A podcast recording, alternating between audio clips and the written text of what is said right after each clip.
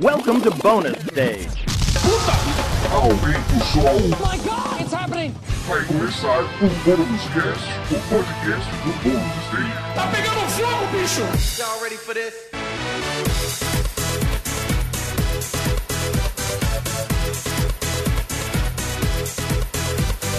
Sejam todos muito bem-vindos a mais uma edição do Bônus Cast, o podcast do Bônus Stage sobre jogos, entretenimento eletrônico, cinema e cultura pop em geral. Eu sou o Rodrigo. Sanches. Oi!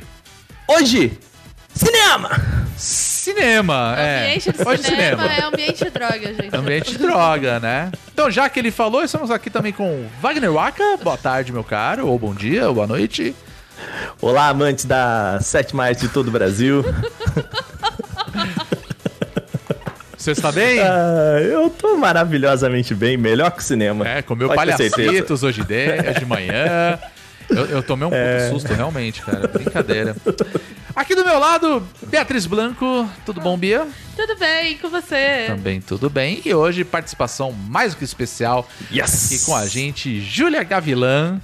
Já, já participou outras vezes com a gente, mas é sempre um prazer imenso estar com você aqui com a gente, Ju. Como você está? Tudo bem? Tudo bem. Brasil a gente leva. Aquela já começa Brasil, horrível, o país tá horrível. Não, É o, que, é o que a gente sempre fala, né? A gente fala que tá tudo bem, mas Já começa com É. a vibe lá embaixo. tudo bem, tudo bem. E o governo não faz nada. É, aí começa a choradeira. O duro é que É. quando faz também não é bom, né? É, então, é melhor quando não faz até, É. dependendo do caso. Exatamente. É, sim, vamos bater um papo sobre o que, que tá acontecendo, o que, que vai acontecer, o que, que não vai acontecer. Será que ainda teremos cinema? Será que não teremos? Será que a Netflix vai comprar todo mundo? Será É. que a Netflix vai comprar? Netflix Será no que- stage a gente negocia. Mas se quiser comprar, a gente tá à venda, tá? Então. Será que a Netflix é o novo cinema? Fica aí a- um questionamento Fica vocês. aí um questionamento, porque o assunto de hoje é justamente sobre streamings, né? Serviços de streamings em geral, né? O quanto ele cresceu recentemente, inclusive em, em tempos de pandemia, e o quanto isso vem afetando o cinema, né? A gente fala do futuro do cinema, o que, que vai vir por aí, a gente já tá começando a ver algumas movimentações é, dentro da indústria, né? E a gente tá aqui hoje para bater esse papo. Eu Rodrigo. queria... Oi, diga, fala.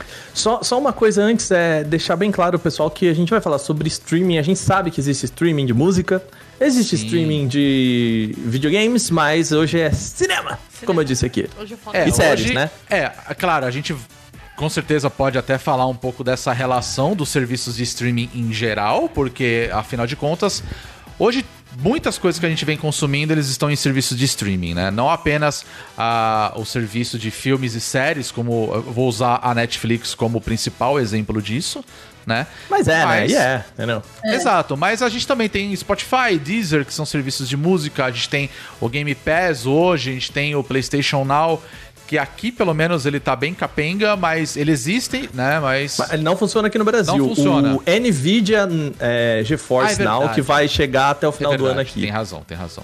Minha... Obrigado pela correção. Mas enfim, a gente vai falar sobre serviços de streaming desse sentido, no caso do de filmes e também séries, porque acaba entrando nesse balaio, né? Eu queria começar esse podcast perguntando pra vocês quantos serviços de streaming hoje vocês assinam? Eita, peraí.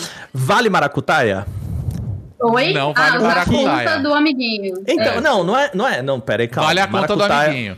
É. Então, maracutaia que eu falo assim, por exemplo, ah, o pai assina e você pega a conta, ou você assina e seu Sim. pai usa, sabe? Uhum. Umas paradas assim que. Ah, todo Porque família é Acho que família, vale. né? Todo mundo. Dá pra dividir com o que você paga o boleto e o que você usa. Acho Exato. que até Olha, se a gente for considerar aqui, né, entre eu e Rodrigo, se a gente Sim. for considerar o YouTube Premium que a gente paga também, Uhum. dá pra considerar um serviço de streaming, eu acho? dá. Dá. O YouTube, a Globoplay, a Netflix, a Amazon e Disney, cinco. São cinco, é verdade. E eu tô pra pegar o Crunchyroll, seis. Então, pra pegar o Crunchyroll, é verdade. Seis. Caraca. Verdade, é verdade. São, é, são Uau. bastantes, então. Mas assim, né, tem plano familiar, tem coisa que a gente divide, Sim. né? Mais uma dúvida. Vocês têm TV a cabo? Não. Não. Não temos TV a cabo. Ô, falando nisso, eu, eu quero. Isso eu é quero... importante a gente esclarecer também, né? É. Eu quero deixar esse ponto aqui nesse podcast, que meu querido pai, as contas apertadas lá em casa, papapá e tal, aí meu pai falou, vô, pô, meu pai assina, ele, eles falaram isso pra ele, ele assina a DirecTV há 19 anos. O pessoal ligou Caramba. pra ele e falou assim, nossa, quando você começou a assinar, eu nem existia. O atendente falou isso pra ele. Uau. E o pessoal não tá deixando ele, ele cancelar. Tipo assim, Pô, é- 19 é, anos, cara. ah, não, a gente vai mandar uma proposta. Pra... Ele disse que todo dia liga alguém pra ele pra tentar falar, não cancela não, velho. Nossa, ele deve ter um Faz FGTS em não. nome da DirecTV. É, o, o serviço de internet na casa dos meus pais é da Claro, e aí tá no meu nome. E aí, quase toda semana, alguém liga da Claro querendo me oferecer um super, ultra, mega serviço e a TV a cabo. no final, a TV a cabo, é isso. É, eu, não, eu hoje, né, É. não consigo, sei lá, eu nunca. Eu tinha TV a cabo quando eu morava na casa dos meus pais, né? Uhum. Desde que eu saí de casa 10 anos atrás, eu nunca mais tive. Então hoje eu não consigo. E quando eu saía foi quando eu comecei a consumir Netflix, né? Eu comecei a morar sozinha em 2010. Foi quando eu comecei já a consumir Netflix por aí. Acho que um pouco depois, eu não lembro se já tinha Netflix, mas eu lembro que eu comecei a assinar logo que o serviço chegou no Brasil. E aí, desde então, não sinto necessidade. Tipo, É, eu- até porque a Netflix, eu acho que todo mundo tem uma assinatura da Netflix hoje, né? Pelo menos quem consome, É. né? Coisas do tipo. É, eu acho A que... Netflix ela virou sinônimo de televisão no Brasil. Exatamente, É. né? E É, e é por isso louco. que é tão difícil você. Você entra facilmente no mercado brasileiro. Uhum, É, tipo Paramount Plus, que já chegou com todo mundo já entendendo como é que funcionava um serviço de streaming. uhum. A própria Disney também que se aproveitou disso. Mas Nossa, eu demais. acho que a Netflix conseguiu chegar num nível que é muito difícil as outras chegarem, exatamente por isso, por ter virado um sinônimo de televisão por aqui. E muita gente realmente vê a Netflix como a, como a principal opção antes de qualquer outra coisa. uhum. É, Met- Sim. Netflix virou tipo a metonímia, né? Você fala assistir Netflix mesmo que você vá assistir a Amazon, né? É. É, É tipo essa- comer mas- maisena, né? É, bem Mas- é, Ô Ju, você, quanto, quanto, qual que é a sua conta aí, né? Que a gente fez essa, essa pergunta e não, não fez a roda. Quanto. eu ass- É. o, que, o que eu assino e o que eu uso. Aqui em casa, aqui eu, eu, o que eu assino, a gente assina, eu e o meu digníssimo, no caso, né? Uhum. A gente assina Sim, sim. o Famílias também. Spotify, é, o Spotify que é, é Duo, que é uma conta minha, conta dele. Uhum. A gente assina a Netflix, eu tenho uma Netflix só pra mim, ele usa a Netflix do irmão dele. Uhum. É, até por questão também de cabines e tal. Ah, coisas ah, entendi. é, Uhum. Que tem que você ter uma conta, né? Enfim, questões aí de, de, de jornalismo. E Sim. eu também assino a Disney. Isso é o que eu assino. Que a gente assina aqui. Mas o que acontece? Aqui a gente tem praticamente todos os serviços de streaming, a gente só não tem a Amazon, porque a gente acaba também usando os serviços que são os serviços que, meu, que o meu cunhado paga. Então, por exemplo, Ah, a gente já tem aqui é, a HBO, a gente tem. Então, é, até a- o Telecine que a gente não assiste nada, a gente também tem o Telecine aqui. É porque a gente acaba esquecendo, enfim, anyway. Mas. é, Tanto que a brincadeira que o meu digníssimo faz é que ele tem todos os serviços, serviços e ele não paga nenhum. E quando ele paga é o Spotify, que não é de cinema, é só de, de música. E também porque é a área dele e tal. Então, é, eu, por sinal, tenho, tenho alguns serviços que a gente. que, me, que eu, eu preciso usar por conta do trabalho. Porque se fosse para escolher Uhum. manter o serviço, eu já tinha. Tchau, Cortado obrigada. uma A galera. próxima. É, porque realmente não dá, assim. A gente até tem TV a cabo aqui porque tem. é, tem jogos, então precisa ver os jogos no, no Premiere, ou ver jogos na ESPN e tal. Então, nesse sentido, a gente tem muita coisa aqui e eu acabo nem vejo, nem vejo TV. Eu só vejo na TV o que é filme ou série, mas a maioria mesmo eu acabo vendo no meu computador.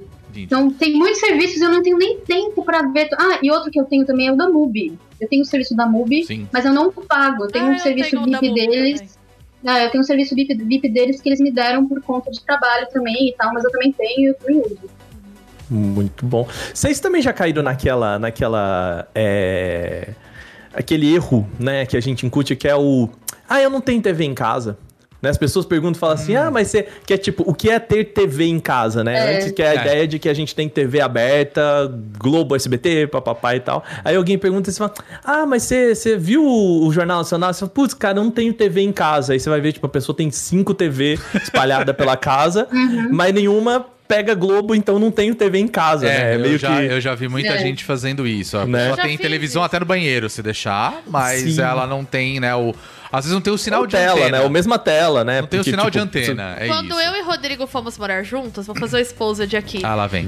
A gente passou seis Adoro. meses sem sinal de TV sem perceber. Por quê? Porque a gente só usava TV pra ver Netflix É e verdade. jogar videogame. É verdade. E aí, um belo dia, seis meses depois da gente estar morando junto, o Rodrigo foi querer ver o jornal. E a gente via a notícia na internet, porque É. os dois trabalhavam com imprensa, né? Então a gente. Última coisa, quando você trabalha em redação, a última coisa que você quer fazer quando Você você, quer ver em chegar casa ver notícia, é. Ainda mais a gente que trabalhava com hard news, assim. Então você não quer ver. E aí, é, ele foi ligar a TV pra ver o Jornal Nacional e não conseguiu.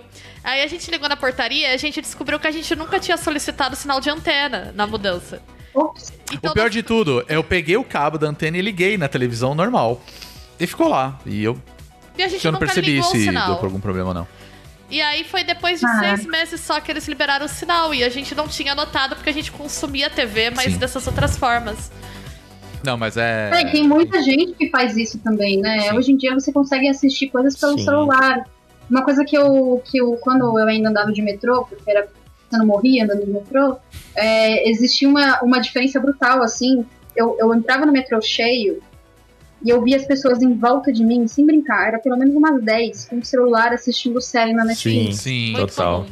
Muito comum. Verdade. Entendeu? Então, assim, hoje, hoje o consumo de, de conteúdo audiovisual não é mais só preso no mesmo ambiente, que é a sua televisão ou até mesmo o seu computador.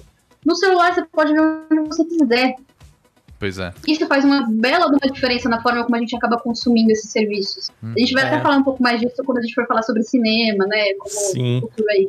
É. Mas eu acho que isso faz uma imensa diferença você ter ali a- a- o conteúdo na sua mão, na hora que você quiser. Sim. É, Sim. principalmente, né, hoje, quando a gente fala sobre os mercados é, emergentes como Brasil e Índia, né, que tanto que Netflix e, se não me engano, até a gente já vê algumas outras, alguns serviços de streaming, tipo Spotify também, experimentando alguns modelos de negócio para consumo só no É. celular, né, com baixa, com qualidade um pouco menor e tudo mais, pensando na galera que só vê essas coisas em trânsito ou, ou coisas assim, né? Vira e mexe a gente, ah, Netflix tá pensando no plano AXY mais barato, só celular, e aí quando vai pra Índia, geralmente também tá pensando em Brasil, tá pensando em BRICS, né, em que são dois mercados muito parecidos, né? É, e é muito Isso louco. faz uma. A gente consome, consome muito esse tipo de serviço agora. E aí, é claro que o Brasil sendo um mercado tão grande, tão, tão, é, tão estável nesse, né, para isso, Uhum. claro que a galera vai chegar aqui e vai falar. ah, o meu- Tanto que um comentário, quando eu fui. Quando anunciaram o Paramount Plus, eu acompanhei, né, o anúncio e tal, por conta do trabalho. E aí eu lembro que eu fui ler uma entrevista que a diretora internacional, de mercado internacional da Paramount estava contando. E aí ela é muito bom porque ela fala que. É, é porque falam do Brasil, né? Explicam do Brasil. Eu falei, olha, porque o Paramount Plus já tinha aqui no Brasil, Uhum. antes dos Estados Unidos. Tanto que ele foi relançado aqui, exato, ninguém sabia. Olha só. Pois Ele é. foi relançado aqui ao mesmo tempo, no mesmo dia que lançaram nos Estados Unidos pela primeira vez, porque eles mudaram de nome e tal. Uhum. É o mesmo serviço, mais remodelado, Sim, sim, aqui sim. também. E aí, a melhor parte que ela fala assim, perguntaram por que, que você, né, por que, que você se, interessar, se interessou por lançar primeiro no Brasil, não necessariamente na América Latina toda e tal. E ela falou, porque o Brasil tá pronto. O mercado tá pronto. Sim. É só a gente introduzir e divulgar e as pessoas vão se interessar. Não precisa explicar Sabe? muito e tal, né? É verdade. Ano passado eles lançaram o Pluto TV aqui. E fez uma. a- o- o número que eles conseguiram, o, re- o retorno que eles conseguiram de público foi tão absurdo que eles ficaram surpreendidos. E ela fala isso nessa entrevista, ela fala. O retorno que a gente teve de público pra lá, a gente não tava nem imaginando isso. Foi isso que fez a gente falar, não. Quando chegar aqui, quando estiver nos Estados Unidos certo, vai ser no Brasil também, porque o mercado lá tá pronto, a galera vai assistir o que tiver na mão. É muito louco isso, né? Até porque, se a gente for levar em consideração, por exemplo, a Netflix, ela vai fazer 10 anos que tá aqui no Brasil já. Ela começou as atividades no Brasil com serviços de streaming em 2011, finzinho de 2011. É, eu lembro que eu assinei logo que estreou É, aqui eu, no assinei Eu também. Brasil. Mas assim. só, só uma pergunta. Ah, isso, isso eu não me lembro, né? Porque, tipo, a Netflix, ela começou nos Estados Unidos como aquela empresa de aluguel de, de, de DVD, papapá. DVD. Ela, Nossa, VHS. ela não veio Não. pra cá. Ela não veio pra cá Não. desse jeito, né? Não, não. Ela Não. veio no Brasil como streaming. streaming de, de filmes e séries mesmo. Dez Mas- anos, gente. Ela era basicamente um catálogo de todas as coisas que os outros produziam. É. Era isso. Gente, E foi isso que chamou atenção, na verdade, né? De, porque era um lugar onde você encontrava coisas da Disney, você encontrava coisas de outros estúdios que estavam por aí que, obviamente, não tinham seu próprio serviço de streaming. Você tinha que esperar passar na TV, ou você tinha que esperar passar no, no Telecine se você fosse um privilegiado que tinha TV a cabo. Sim. É, eu lembro que eu achei muito atraente, porque na época eu dividi o apartamento com uma amiga, a gente tinha uma TV ruinzinha, aquele esquema de pessoas naquela fase que você acaba de sair da casa dos pais, aí você vai dividir a P. É. E aí eu Uhum. assistia tudo no notebook, né? Eu pegava filme aí na, na, em meios alternativos na internet. E aí eu assistia. E aí com a Você Netflix. pegava seu barco, e aí você ia pescar. Até a Bahia, né? pegar meus filmes. piratas, é. E dava um trabalho, né? E aí, pra mim, Netflix foi maravilhoso porque eu nem tinha. Eu tinha TV, mas era uma TV velha. Então eu botava filme e ficava vendo no notebook, assim, né? Alguém lembra a primeira coisa que vocês assistiram, assim, de... Nossa. É meio difícil, né? Lembrar 10 anos atrás. eu Então, acho e- que eu assisti o Povo pergunta. contra Larry Flint, vocês acreditam? Olha Porque só. eu tava Ah, olhando é no catálogo e falei assim, nossa, eu nunca vi esse filme, vou ver. e tava. Eu não na- lembro qual foi a primeira coisa que eu assisti na Netflix, mas eu lembro que, assim, uma das primeiras coisas, e foi o que me fez me apaixonar pela série, foi The Office. Porque tava Eu lá... lembro, foi uma série meu também. É, e foi, eu lembro que foi assim, cara, toda hora aparecia pra mim assim recomendado pra você, recomendado pra você. E eu sempre fiquei muito com o pé atrás com o Steve Carell por causa de outros filmes que ele fez assim, tipo o Todo Poderoso assim, saca? E aí eu falei assim, cara, essa série tá parecendo muito é, é- é- não é possível que os caras estão fazendo tanta propaganda e ela deve ser boa. E aí eu me apaixonei desde então.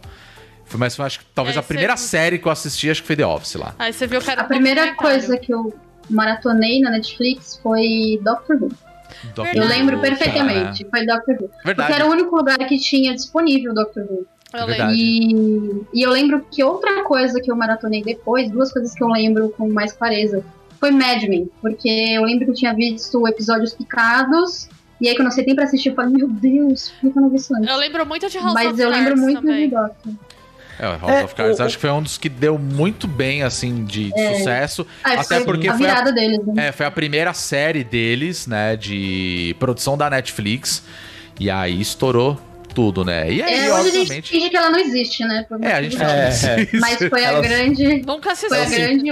É, Nunca foi o falar. pontapé da Netflix, na verdade, né? Tanto de público quanto de prestígio. É, Que isso faz uma imensa diferença. Eu acho que também é importante a gente falar depois sobre prestígio. com Quem certeza. trouxe esse tal do prestígio pro streaming? Sim. E tem, é. eu acho que tem um outro ponto, assim, porque é, é, eu não me lembro do momento em que eu achei Netflix a tecnologia que, sabe, de explodir cabeças, assim, né? Uhum. Porque a- aí volta naquilo que, que a Ju falou, assim, de- do mercado tá pronto. Porque eu acho que a gente também já era muito consumidor de é, serviços tipo Apple na música ou YouTube também, né? A gente já tava muito acostumado com essa ideia de tipo, cara, clica num link aqui e assiste um negócio, Sim, né? sim. Porque assim, se a gente for pensar no que é Netflix ou os serviços de streaming 10 anos atrás, é tipo, de você precisar comprar o DVD, aquele negócio que a gente falou, né? Ou precisar esperar aparecer na televisão para você assistir. E mas eu não me lembro desse, sabe, desse momento em que você fala, peraí, mas é só fazer isso mesmo? Né? É só é só é. é só clicar e assistir porque eu acho que a gente já tava meio com a mesma mentalidade vinda do YouTube, talvez. Então assim, é, eu acho que o YouTube e o serviço de streaming de música fizeram esse, esse caminho também, pavi- pavimentaram um pouco pra gente entender o que era aquilo, né? É, não. O brasileiro tem uma relação muito curiosa com tecnologia, na verdade, né? Sim. A gente não tem uma. uma é, na escola a gente não aprende sobre isso, na verdade, mas é, é uma coisa muito natural para o brasileiro se acostumar. Especialmente, por exemplo, o celular. Tem gente tem dois, três celulares. Pois E pra é. gente, tem uma coisa muito louca aqui de, da- dessa ligação doida que a gente tem com, com a tecnologia dos nossos celulares. São coisas que são fáceis, né? Por isso que o YouTube é tão grande aqui, acho que o. É, é, e eu acho que tem um lance meio intuitivo em relação à tecnologia que o brasileiro tem, que outros lugares parecem não ter. Sim. Que também é um problema se a gente for analisar. Com certeza. Mas. Mas eu acho que é também uma coisa muito nossa. Eu acho que talvez entraria até na questão do prestígio que você falou, no fato de você ter um aparelho novo, uma tecnologia recente, né? Eu lembro particularmente quando teve a chegada do, do iPhone aqui no Brasil, que as pessoas elas ficaram malucas para ter o iPhone, né? Sim. E Ainda hoje ficam, a gente, viu? né, sabe? Ok. Eu lembro que eu tava até comentando isso numa aula no doutorado essa semana que a gente tava, tava falando de materialidade, tecnologia, que quando o iPod saiu era a coisa que eu mais queria no mundo. E aí, É. meu iPod tá na gaveta há anos, você nem olhar pra ele assim, porque... Eu, curiosamente, assim, eu achava o iPod legal, mas nunca me interessei. Eu usava o famoso MP3 Player, MP10, né? Porque ele rodava todo aquele. Havia Porra, 14 músicas. aquele é, exato, Tinha que ser duas do Ramones que são pequenas. exato. Mas não pulava a música, era o que importa. Era o que importa, né? E aí, um belo dia, eu vi o iPod Touch. Que foi basicamente o protótipo do, do iPhone. E eu fiquei maravilhado com aquilo. Eu falei, eu quero ter esse negócio um dia. E aí, no final, eu não tive. E passou. E Mas, temos aí hoje o Tudo celular bem. pra fazer exatamente essa Tá mesma tudo bem. função. mas é, eu acho que a gente é muito early adopter de tecnologia, Sim. assim, né? Exatamente. E aí eu acho que justamente por isso, com a Netflix né, tem, sendo o, o único serviço até então no Brasil, a gente teve uma ascensão muito grande. Né, de outros serviços, né? Acho que o mais importante hoje, por incrível que pareça, a gente pode falar da Amazon, porque ele tem aquela relação com o serviço, né, da, da Amazon em si. É, então, a, A Amazon Amazon. malandra. Não, é, a Amazon é um rouba. belo malandro. Ah, A ela Amazon rouba malandra, na brincadeira, a Amazon rouba na brincadeira, porque assim, Totalmente. o, o que a gente vê muito, inclusive, lembrando você que está aqui nessa live, você que assina o Amazon Prime, você tem um tá sub na deles, Twitch né? pra É. dar aqui pra gente, mas assim, tem muita gente que eu já con- conversei assim, e assina o, o Amazon Prime Video e não sabe que assina o Amazon Prime, ou a galera sim. que assina o Amazon Prime não Exato. sabe que assina o, o vídeo também, né? Então, assim, é- essa. A gente sabe, gente, o que, que a, a- a Amazon fez, ela chama dumping. Isso aí Exato. que. Esse movimento, que é tipo trazer aqui, pr- principalmente pro mercado brasileiro, um serviço por R$ 9,90, que é muito, muito mais barato do que os planos da, da Netflix, e oferecer muito mais produto, né? Então, frete grátis e tal, aquele negócio que a gente fala, cara, se você compra um trequinho por mês na Amazon que seja, já valeu o frete, né? Porque você É. já pagou o que você ia comprar e tal. Então, assim, não que o Amazon Prime Video não seja um serviço show, assim, tem muita coisa muito legal lá, embora É, o acervo a é plataforma seja uma porcaria. É, mas, é, mas ainda é, mas tem, é, é meio desleal, né?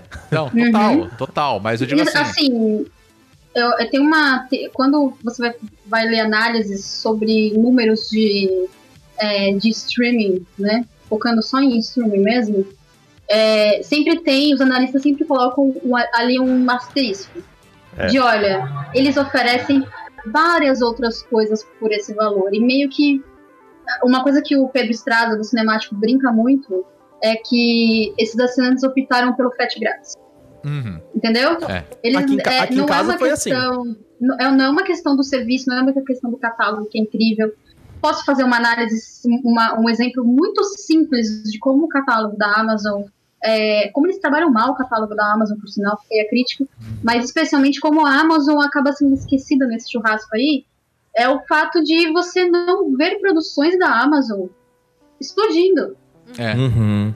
Você não vê uma quantidade, você, você não vê muita gente falando sobre produções da Amazon. Você vê momentos em que determinadas produções fazem sucesso, tipo The Boys, tipo Um Príncipe em Nova York 2, que não era deles, eles compraram, mas Eles compraram, pra eles, né? Borá, que eu acho Então, que eu assim, lembro também. É né, o Borá, assim. né? O 2. É, e foi, mas mesmo Borá foi muito centrado e específico na internet, Uhum. sabe? A reação dele aumentou um pouco mais depois que ficou indicado ao Oscar, enfim, o Oscar Sim. sempre acaba puxando esses filmes. Mas você consegue ver que não é uma questão do catálogo, é uma questão É. do frete grátis mesmo. É, tipo, E às vezes a gente, a gente precisa trazer umas coisas que são incríveis, assim, né? É, por exemplo, Miss Maisel. É, tem muita coisa muito legal lá de série. E aí você chega pras pessoas e fala, cara, você tem que assistir essa, mas assim, ah, mas eu, pô, eu nunca vi na Netflix. Aí você. Então, Não, não era Eles têm um catálogo bem bom de terror também, que eles não trabalham. Sim. É a melhor plataforma pra ver terror é a Amazon, e eles não trabalham. né? E, e- e é meio engraçado porque. É bem decepcionante. Às vezes É. parece que você tem que vender o serviço pra galera, né? Você tem que fazer o boca a boca e tal. A E a gente, Netflix- sem querer, acabou de vender um pouco. Sim. Porque a gente falou do serviço do frete grátis da Amazon, Uhum. né? Você tem a Twitch Prime que você pode linkar também, aí, né? E tem todo Ah, os livros, as músicas, Os livros, né? Que... etc. A Amazon Music, né? Toda hora chega Sim. coisa. Eu particularmente não uso, nunca usei, pra falar a verdade. Mas é que é tá bem no pacote. esses...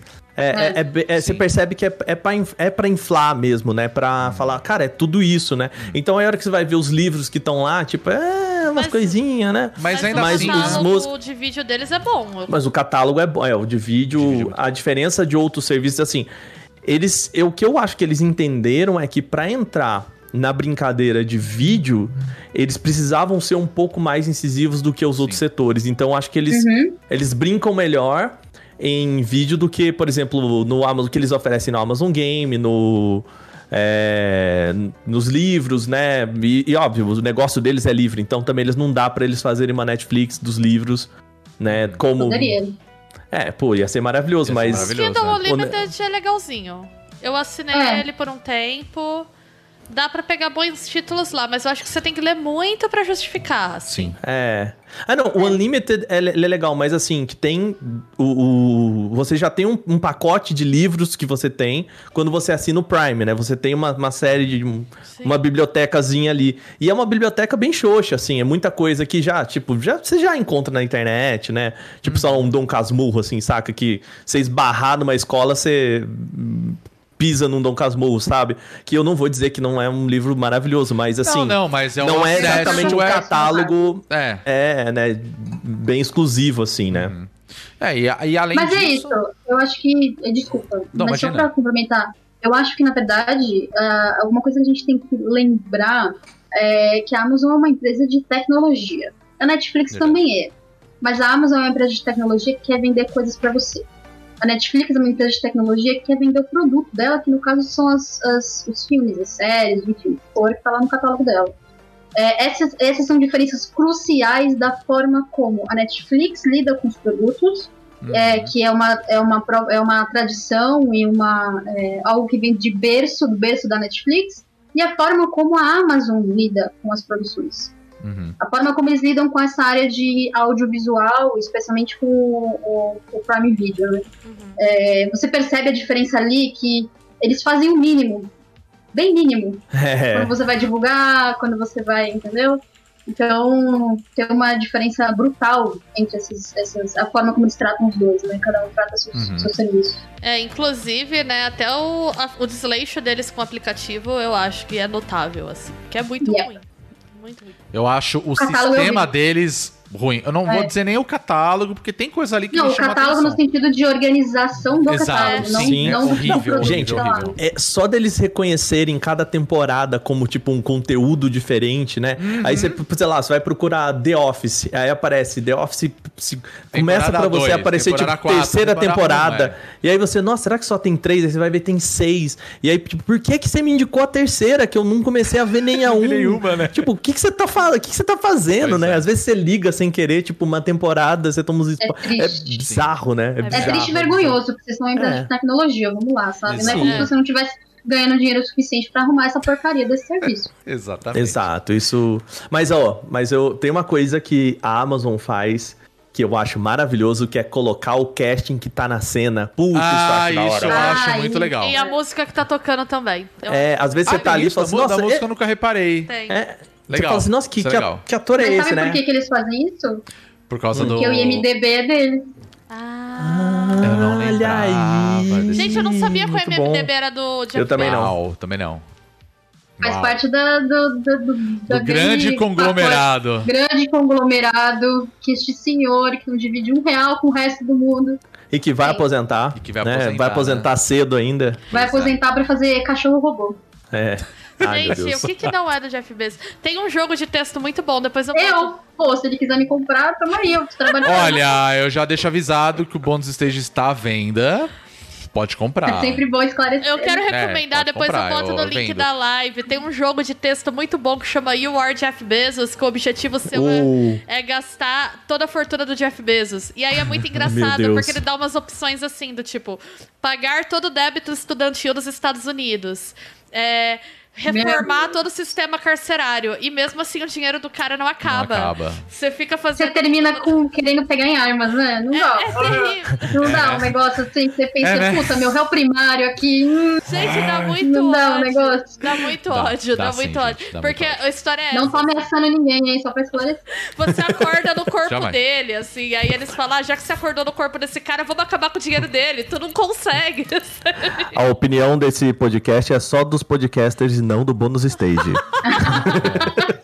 É. Mas enfim, pô, Jeff Bezos, dá pra pagar pelo Pô, menos Jeff, o débito. Dá pra, assim, dá pra contratar uma equipe bacana de UI e UX ali pra arrumar Dá, aquele dá. layoutzinho, Dá, dá. sabe? Dá. Dá pra fazer um bagulho muito legal, sabe? Essa é a grande verdade. Mas falando de outros sistemas, eu, eu queria Então, puxar eu- eu- outros também, que também tem um certo problema com essa interface toda, mas eu queria puxar um, um- um ponto que é mais importante, eu acho que é mais interessante do que layout, né? Aqui é o designer falando, né? Nada é mais interessante que layout. Não. Exato, nada. Mas, por exemplo, outro serviço que eu particularmente não gosto da interface, porque eu acho que ela é muito ruim e ela não funciona muito bem, é o Globoplay.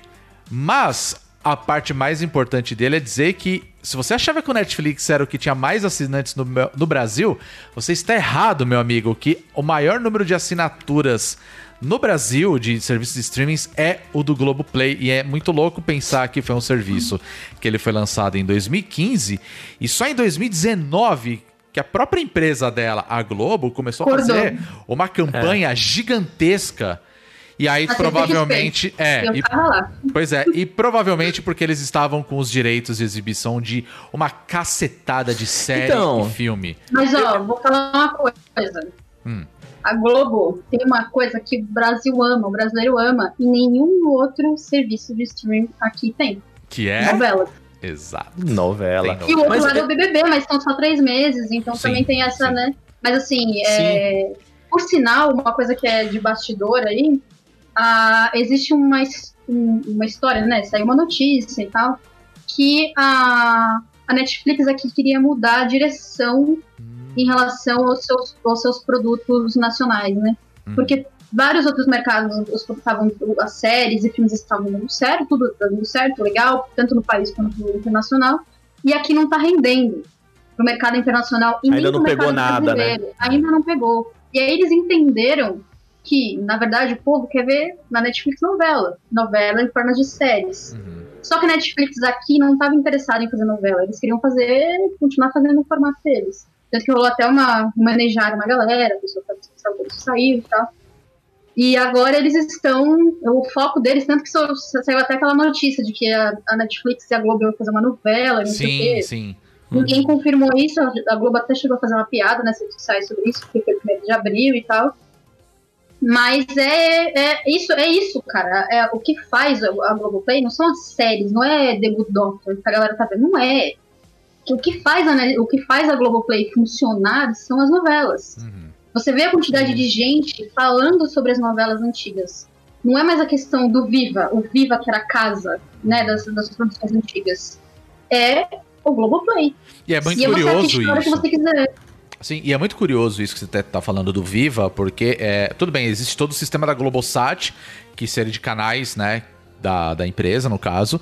E aí o Viva é o canal. Vou falar que é o canal retrô da televisão deles, né? No caso.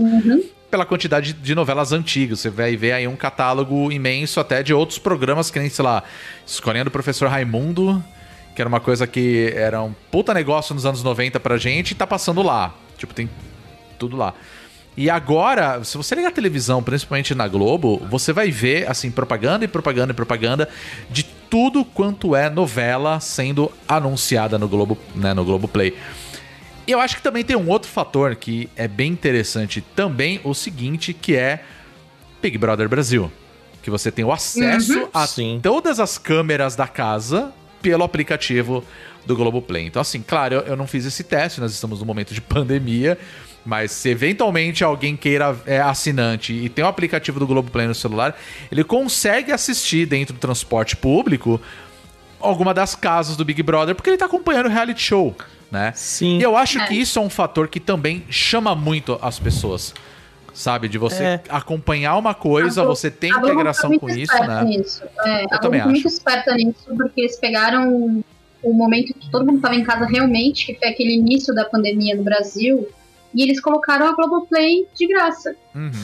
Sim. até o final do BBB. E aí as pessoas assinaram, sem saber que era de graça, ou sabendo que era de graça, acabaram acostumando com o serviço, experimentaram, gostaram, pô, vou ver minha novela, Uhum. e aí depois, que foi nessa época que eles começaram a colocar bastante novela no catálogo também pra Sim. prender a galera. Depois, mais tarde, quando as pessoas acabou esse tempo extra, né, esse tempo de graça e tal, essa fase teste, vamos dizer assim, Uhum. a galera assinou.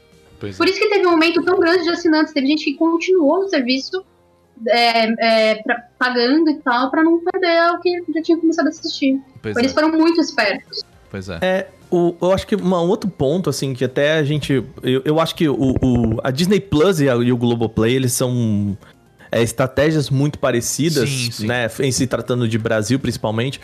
Porque, assim, né? é, são duas empresas que viram que, bom, a pandemia tá aí e, e- e precisa fazer alguma coisa, né? E são duas empresas que eu acho que conseguiram dar um drible num problema que é muito brasileiro, que é a questão da TV a cabo mesmo, né? Então, assim, Sim. é, a gente tinha aqui no Brasil já a HBO com o canal dela, Telecine com o canal dela, uma galera assim, e, e eu não tô falando do, do serviço de streaming, tá, gente? A oferta do vídeo on demand, né? A possibilidade de você assistir quando você quiser os conteúdos, caso você fosse assinante Sim. do, das plataformas, né? E por muito tempo o pessoal ficou falando assim, mas cara, por que que a HBO não faz o negócio igual ao Netflix? Por que que o Telecine não faz o negócio igual ao Netflix, né? Porque meio que esse, é, via de regra, essa- essas plataformas já eram meio que igual ao Netflix, né? Mas eles não vendiam o pacote por fora, porque existe lobby, né? Existia lobby da- das TVs por assinatura, papapá e tal. E aí chegou o momento, principalmente com a pandemia, que cara, não dá mais pra segurar esse lobby, Não, né? E a mesma acho. coisa pro cinema, né, Ju, assim, é, o lobby do cinema de, olha, é o seguinte, se vocês botarem isso primeiro no streaming, o pau vai comer, né? e Sim. Então assim, eu acho que foram Chamado de janela de exclusividade. janela de Sim, exclusividade. O, sim. o chicote vai estralar, que se a gente pode traduzir aqui por exemplo como Que chicote morreu, não estrala. existe mais. É, É, isso não existe mais. Você nunca mais vai ver uma janela de exclusividade de três meses. É, Já, já um spoiler aí, nunca eu Um também acho que não. delírio. É. Foi um negócio que rolou aí, uma parada. Então, assim, é, e, e a Globo, como que essas, que essas galeras contornaram um pouco isso? Fazendo o que DirecTV e, sei lá, Cent, sei, nossa, Century é coisa de, de quem mora na roça, né? É, outras TVs por assinatura fizeram com Claro, com Vivo, com TIM, com... É o seguinte, cara, inclui isso aí no seu pacote, né? Então foi o que a Disney fez aqui no Brasil. A Globo também fez alguns pacotes com a Claro, se não me engano. Sim, sim. É, E a Globo, que- inclusive, ela faz um tipo de assinatura que você consegue assinar tanto a Globoplay quanto o serviço do Telecine. Que é É, porque já- basicamente. E assim, você paga um pacote um pouco mais caro, coisa de Não, mas é que é o 50 que ela reais já fazia, né? com isso com o Deezer, né? É, Você é consegue uma assinatura de graça do Deezer se você esti- estiver assinando na Globoplay. É, que era o modelo Globosat no final das Exatamente. contas, né? Porque quando você assinava, sei lá, uma internet X da Claro, sei lá, aí, ah, não, aqui ó, tem os canais. E não eram os canais da Claro, porque a Claro, Não. teoricamente, ela. É Ela não é uma operadora. de TV, né? Tem lá, Claro TV, papapá e tal, mas no final das contas é Globosat. Mas eu Né? assisto, eu assino a Disney Plus num esquema assim. Eu fui assinar a Vivo pra ter internet e por 5 reais a mais eu ganhava Disney Plus. Sim. É, eu assino também por. Mas eu uso o esquema da, do Mercado Livre. Do Mercado Ah, Pago. sim. E aí, porque como eu tenho os pontos por conta das compras, Você eu utilizar. acabo. Eu consigo utilizar e eu tenho um desconto. E aí é perfeito. Não, é, é muito curioso isso, né? Porque você até entrando um pouco na Disney Plus falando rapidamente, né? Que veio aqui pro Brasil agora no, no final do ano passado, né, oficialmente. E aí já é um dos serviços com mais assinaturas, né, é, dentro do Brasil e tá muito, assim, ela tá próxima é, de outros serviços, claro, dentro do Brasil, né? A, se a gente for fazer uma comparação, tanto a, a Netflix quanto a Amazon, elas já superaram 200 milhões de assinantes pelo mundo, né? E a, a Disney superou a marca dela, que era de 90 milhões no final do ano passado, já passou, já tá com mais de, de 100 milhões de assinantes. Mas aqui no Brasil, é uma das grandes é, dos grandes serviços de streaming e não é à toa, porque a gente está falando de produtos exclusivos. Todo mundo gosta da Disney, todo mundo quer assistir as coisas que são da Disney. E eu não tô falando Disney dos desenhos, Mickey Mouse, Marvel, tipo. por exemplo, Nós estamos falando né? da Marvel, a gente tá falando de. Eu tô na National parte do Geographic. Mickey Mouse. É, é todo o Eu Eu assinei conglomerado. por eles mesmo. Por causa do Mickey Mouse. Eu gosto É, muito dos filmes antigos, das animações Eu antigas. Então, pra Eu assinei pra ver as- os curtos. E é muito legal, ver. porque você tem um catálogo, assim, é, e eu acho isso muito legal vindo da Disney, que você tem o catálogo separado até por filmes lançados em décadas. Então você consegue Isso é procurar. incrível. Maravilhoso. É, filme da década de 50 tá lá, da 60 está lá também, os desenhos e coisa do tipo.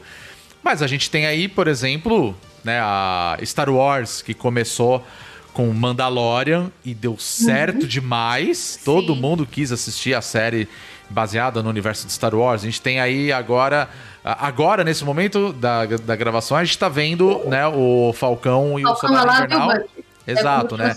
Asinho e Falcão e bracinho, né?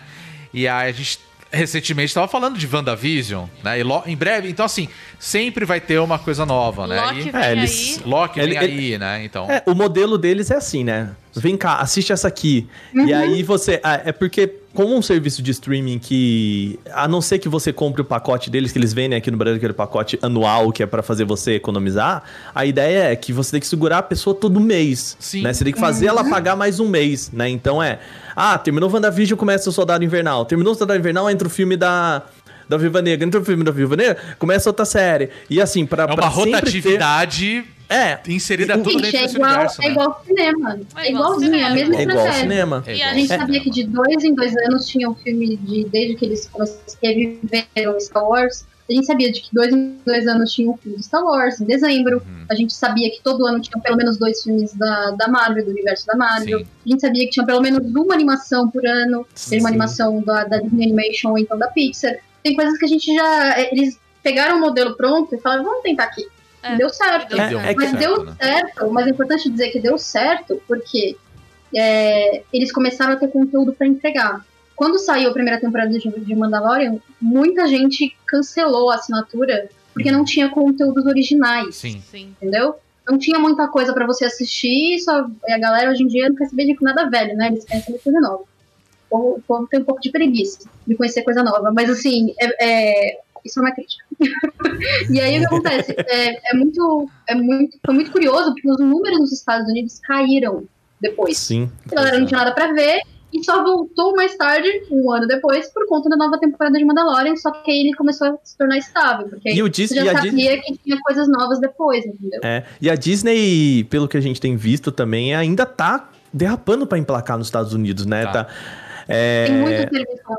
é e, e assim, por mais que tenha essa, essa trajetória meteórica aí, né? Que é o serviço mais rápido, enfim, que consegue ter tanta gente com, com uma velocidade assombrosa, né? Nos Estados Unidos, a- os caras ainda estão com aquele... Porque assim, né, gente? Crise pra... pra para Jeff Bezos, pra Bob. Que não é mais o Bob, né? O outro É Bob Bob agora. dois. É, o Bob 2. Crise pra essa galera é, é tipo. Ai, caiu 10% no ano. Ai, meu Deus do céu, né? Então, assim. Pra eles, ainda eles estão falando assim, cara, por que, que o norte-americano não gosta de nós, né? E o resto do mundo explodindo de, de, é. de É, produções tem umas, e tudo mais, tem umas né? coisas que são. é, algumas coisas que são muito específicas do mercado americano. É. É, por exemplo, que é esse- em relação a esse negócio da Disney, a Disney, obviamente, ela nesse primeiro ano de existência do Plus, eles acabaram enfrentando uma pandemia. Todo mundo enfrentou uma pandemia. Então teve uma galera que foi demitida das empresas, das fábricas e não tinham como trabalhar. Então a galera foi cortando, tanto que o, o número de desempregados nos Estados Unidos aumentou muito. Sim. E aí vai cortando também, isso também acaba fazendo diferença, obviamente. né? É, falando em crise, né, de uma forma assim. E o que também fez uma bela de uma diferença, acaba fazendo uma bela de uma diferença, é que para muita gente, para muito americano, a Disney são os parques. E não teve parque ano passado, essencialmente. Então, assim, é, entendeu? Então, assim, você tem os Sim. filmes no cinema e você precisa reeducar esse público a entender que, olha, você pode assistir isso na sua casa.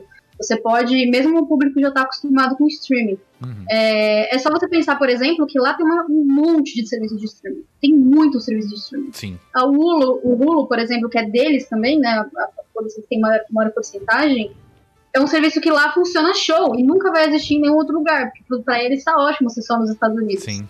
Tanto que agora eles vão ter o Stars, né? Que é outro. O Star, que é o, o serviço internacional que vai servir como, como depósito para essas, pra essas coisas do Hulu, que meio que pro resto do mundo acaba sendo dividido por, dependendo do lugar onde. onde dependendo do mercado, né? Eles Uhum. colocam em algum lugar diferente. Mas não tem uma casa, e agora eles vão ter. Uhum. É, a Disney é muito forte para o mercado internacional, tanto que eles dominam o mercado internacional Uhum. especialmente em cinema. Eles têm 33% do mercado de cinema Caramba. global. O que é muita coisa para um estúdio só. Muito. Muito. Entendeu? muito. Então, quando muito. você tem um ano que você não tem cinema com a Disney e você não tem parques, e você não tem cruzeiros, e você não tem nada, o que, que você faz? Você senta e chora, né? É. O negócio da Disney é aglomerar, né? É, eles- Exato, exato. É a magia da Disney, entendeu? É. É o a magia da Disney é isso, você precisa se sentir parte dessa tem magia. que tá Quando lá, você tá que preso tá em junto, casa, né? Quando você tá preso em casa, você não vê magia nenhuma, você tá puto. É isso. Agora, Eu até queria Deixa- puxar um pouco Mas ó, sobre eu, isso. eu, só- eu só quero falar uma coisa em relação Diga. que é interessante, já que a gente falou de dois serviços aqui globais, né? Uhum. Agora vocês são mais globais. Que é a Disney e a Netflix. Uhum. É, a história deles e da rivalidade deles é muito legal.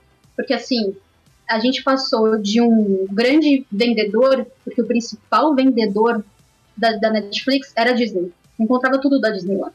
Então a gente Verdade. passou de um grande vendedor que decidiu que não queria vender mais. Então é assim, é a história de um É. distribuidor que começou a criar o seu próprio conteúdo, que era a Netflix. A Netflix começou a criar o seu próprio conteúdo e começou a fazer, começou a gerar essa rivalidade, né, e essa concorrência Uhum. para um produtor de conteúdo que decidiu criar a sua própria plataforma de distribuição. Então eles acabaram. Um acabou entrando no, no espaço do outro, vamos dizer Sim. assim. né? Virou. Era muito contrário, né? Era um serviço Né? criando né, as suas próprias produções e um Exato. produtor criando uma plataforma, né? É muito louco Exatamente. isso. É muito louco. Faz muito sentido isso. E a gente vê aí o quanto que. Caramba, quanto cresceu a própria Netflix. A gente não pode deixar de falar isso em questão de séries, em questão de filmes, né? E, inclusive, filmes que foram para o cinema depois. Né, a gente teve aí algum, alguns filmes que, inclusive, foram indicados ao Oscar, né? E um Uhum. dos grandes Prestígio, comentários. prestígio. É, prestígio, é o prestígio aí que a gente tinha comentado. c- cinema basicamente esse ano foi Netflix, né? Assim, Exatamente. Né, Paramount? Vendeu tudo. é, né? Pois é. E, Sim, é, e é né? muito louco, porque essa- falando um pouco, né, inclusive de 2020, né, por conta da pandemia, é, foi o ano que mais cresceu assinaturas em serviços de streamings e, obviamente, é por conta da pandemia, porque as pessoas estão em casa, elas não podem ir ao cinema, elas não podem sair, né? Alguns cinemas Elas não fecharam. deveriam. Elas não É. deveriam sair de casa. Não saiam. É, não, Não saiam de casa. E por conta disso, a gente entra na, na grande pergunta que é como é que fica essa história toda do cinema? A Ju já deu um spoiler aí, né? É. Assim, deixa eu só fazer um- uma, uma volta aqui, trazer de volta aquilo que a gente falou, né?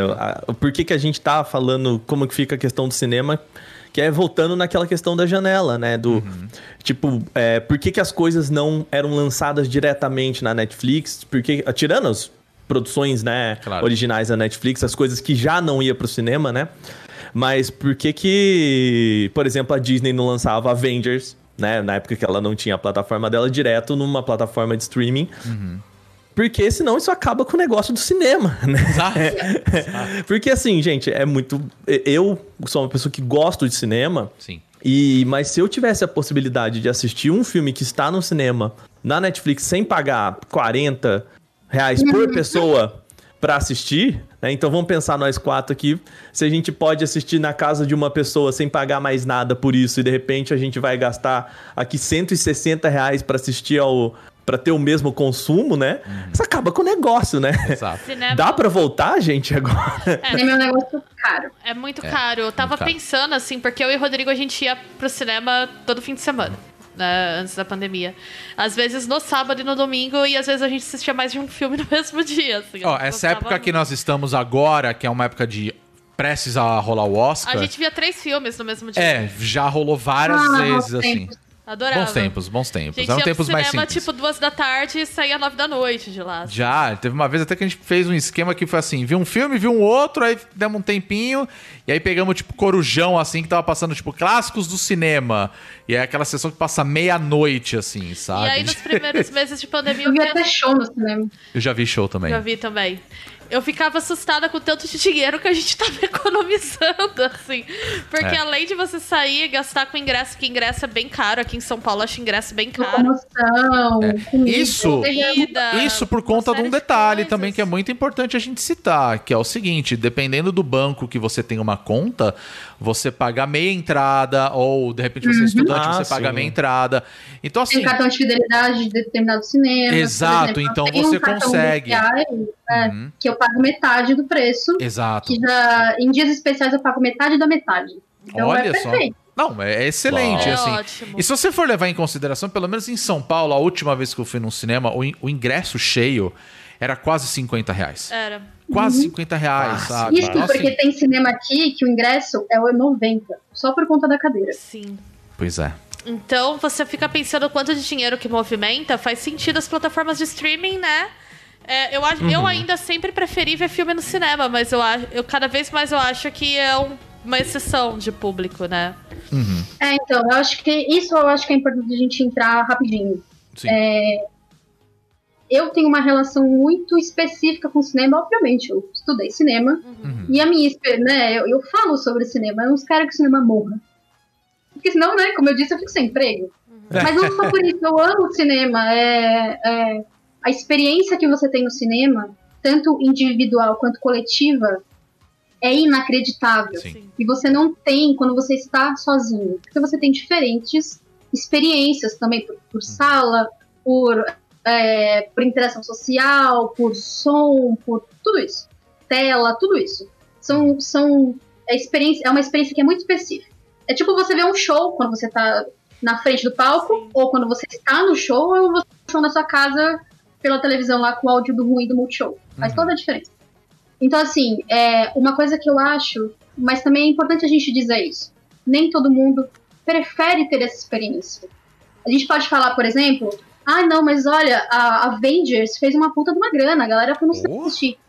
Sim, mas hoje em dia o cinema virou um evento. É, meia-noite eu tava é lá, um- pelo evento. É um Pelo evento, sim. pelo evento, ele virou um evento, não é mais uma questão de Total. você ir ao cinema assistir um filme. Você está participando de um evento. E você vai falar para as pessoas que você esteve lá participando daquele evento. É a sua comprovação de que você é um, uma- um- um ser social, sabe? Olha, eu assisti sim. Foi no terceiro dia que estava no cinema, mas eu assisti, foi ótimo, foi incrível, entendeu? Sim. eu, eu não posso ser hipócrita de falar que, cl- claro que eu amo cinema, mas a minha educação cinematográfica, se eu posso falar assim em termo chique, foi com a televisão. Sacou? Não foi com o cinema. Uhum. Não foi pro cinema. Eu sou, eu sou a mais nova de quatro, de quatro crianças. Eu sou a única menina e a mais nova. Uhum. A minha mãe não tinha grana pra levar a gente pro cinema todo final de semana, quiçá todo mês. Sacou? Eu ia no cinema uma vez, no, no- a cada, cada seis meses eu ia no cinema assistir alguma coisa. Sim. Então a minha, o meu lance era VHS, o meu lance era, era, era DVD, ou então era Alugar as fitas. alugar, exatamente. Eu tenho fita de Rei Leão até hoje, sabe? Então, assim, a, a minha, a minha relação com o cinema, ou então assistir Corujão, o Corujão da Globo, que passava de madrugada. Eu assisti filmes do, do Alfred Hitchcock que eu Sim. não ia ver se não fosse a Globo. Obrigada, Globo, por essa por me abençoar nesse sentido. Então, assim, é, eu não posso ser hipócrita e falar, ai, gente, mas a experiência do cinema. Você vai excluir a experiência do cinema? Não posso fazer isso. É, Porque eu conheci filmes a partir da televisão. sim. E o streaming nada mais é do que uma nova versão da televisão, como eu Com falei. certeza, com certeza. Eu acho, e aí contei, contei da minha experiência para falar. Nem todo mundo vê essa experiência como uma coisa é, como uma coisa que é essencial na sua vida. Então, por isso que tem filmes que fazem muita grana por virarem eventos e não por ser o cinema. Uhum. Sacou? Uhum. E a gente vê isso porque eu vou dar o um exemplo mais, mais clássico desse, dessa pandemia, que é a AMC. A AMC é, uma, é a maior rede de cinemas dos Estados Unidos. Eles entraram numa puta de uma crise por conta da pandemia. Sim. Só que eles já estavam numa puta de uma crise. Porque as pessoas não estavam indo no cinema. Uhum. E aí o que acontece? Eles precisam ocupar cada vez mais espaço para blockbusters. Sim. Que são os filmes gigantes, os filmes da Warner, os filmes da Sony, grandes, os filmes da Universal ou os filmes da Disney. Eles precisam colocar esses grandes filmes para arrecadar dinheiro, porque eles estavam vivendo no vermelho já, sacou? Uhum. Mas, de novo, é uma crise que o, a, a, o próprio comportamento, nosso comportamento em relação ao cinema já estava mudando. Uhum. Antes disso, seja por uma questão financeira, porque a gente não tem grana para ir no cinema toda semana, ou seja por uma questão de opção de, de outras outras, outros tipos de conteúdo que você pode consumir em outros lugares, sabe? Uhum. É, eu, eu não vou responder, eu não vou falar o que eu quero falar, porque é provavelmente a última pergunta do podcast. Mas eu vejo, eu vejo o cinema como, para mim, como uma coisa essencial, mas eu, como especialista nessa área, eu também preciso entender que não é, não é essencial para todo mundo. Uhum. É. E, e é assim que a indústria precisa ver, e é assim que eles precisam começar a analisar o cinema para salvar os cinemas. Uhum. Para o que, que a gente pode fazer a partir daqui? Tem gente que não vê isso como uma coisa essencial. Ok, encaramos essa realidade, choramos aqui pelo leite derramado? Fizemos. Então o que, que a gente pode fazer a partir daqui para a gente simplesmente não minguar? Sim. É, porque é o que corta, né, né, Ju? Assim, que nem a gente falou assim, né? Eu dando o, o exemplo da minha família, né?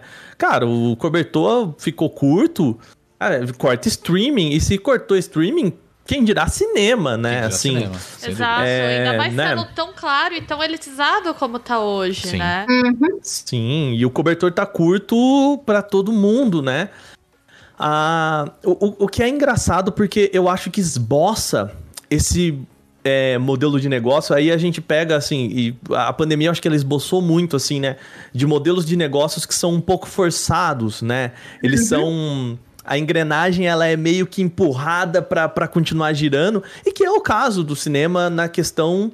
Né, da, da janela de, de exclusividade, né? Porque assim, Acho Quando que é bom a gente- explicar o que é janela de exclusividade?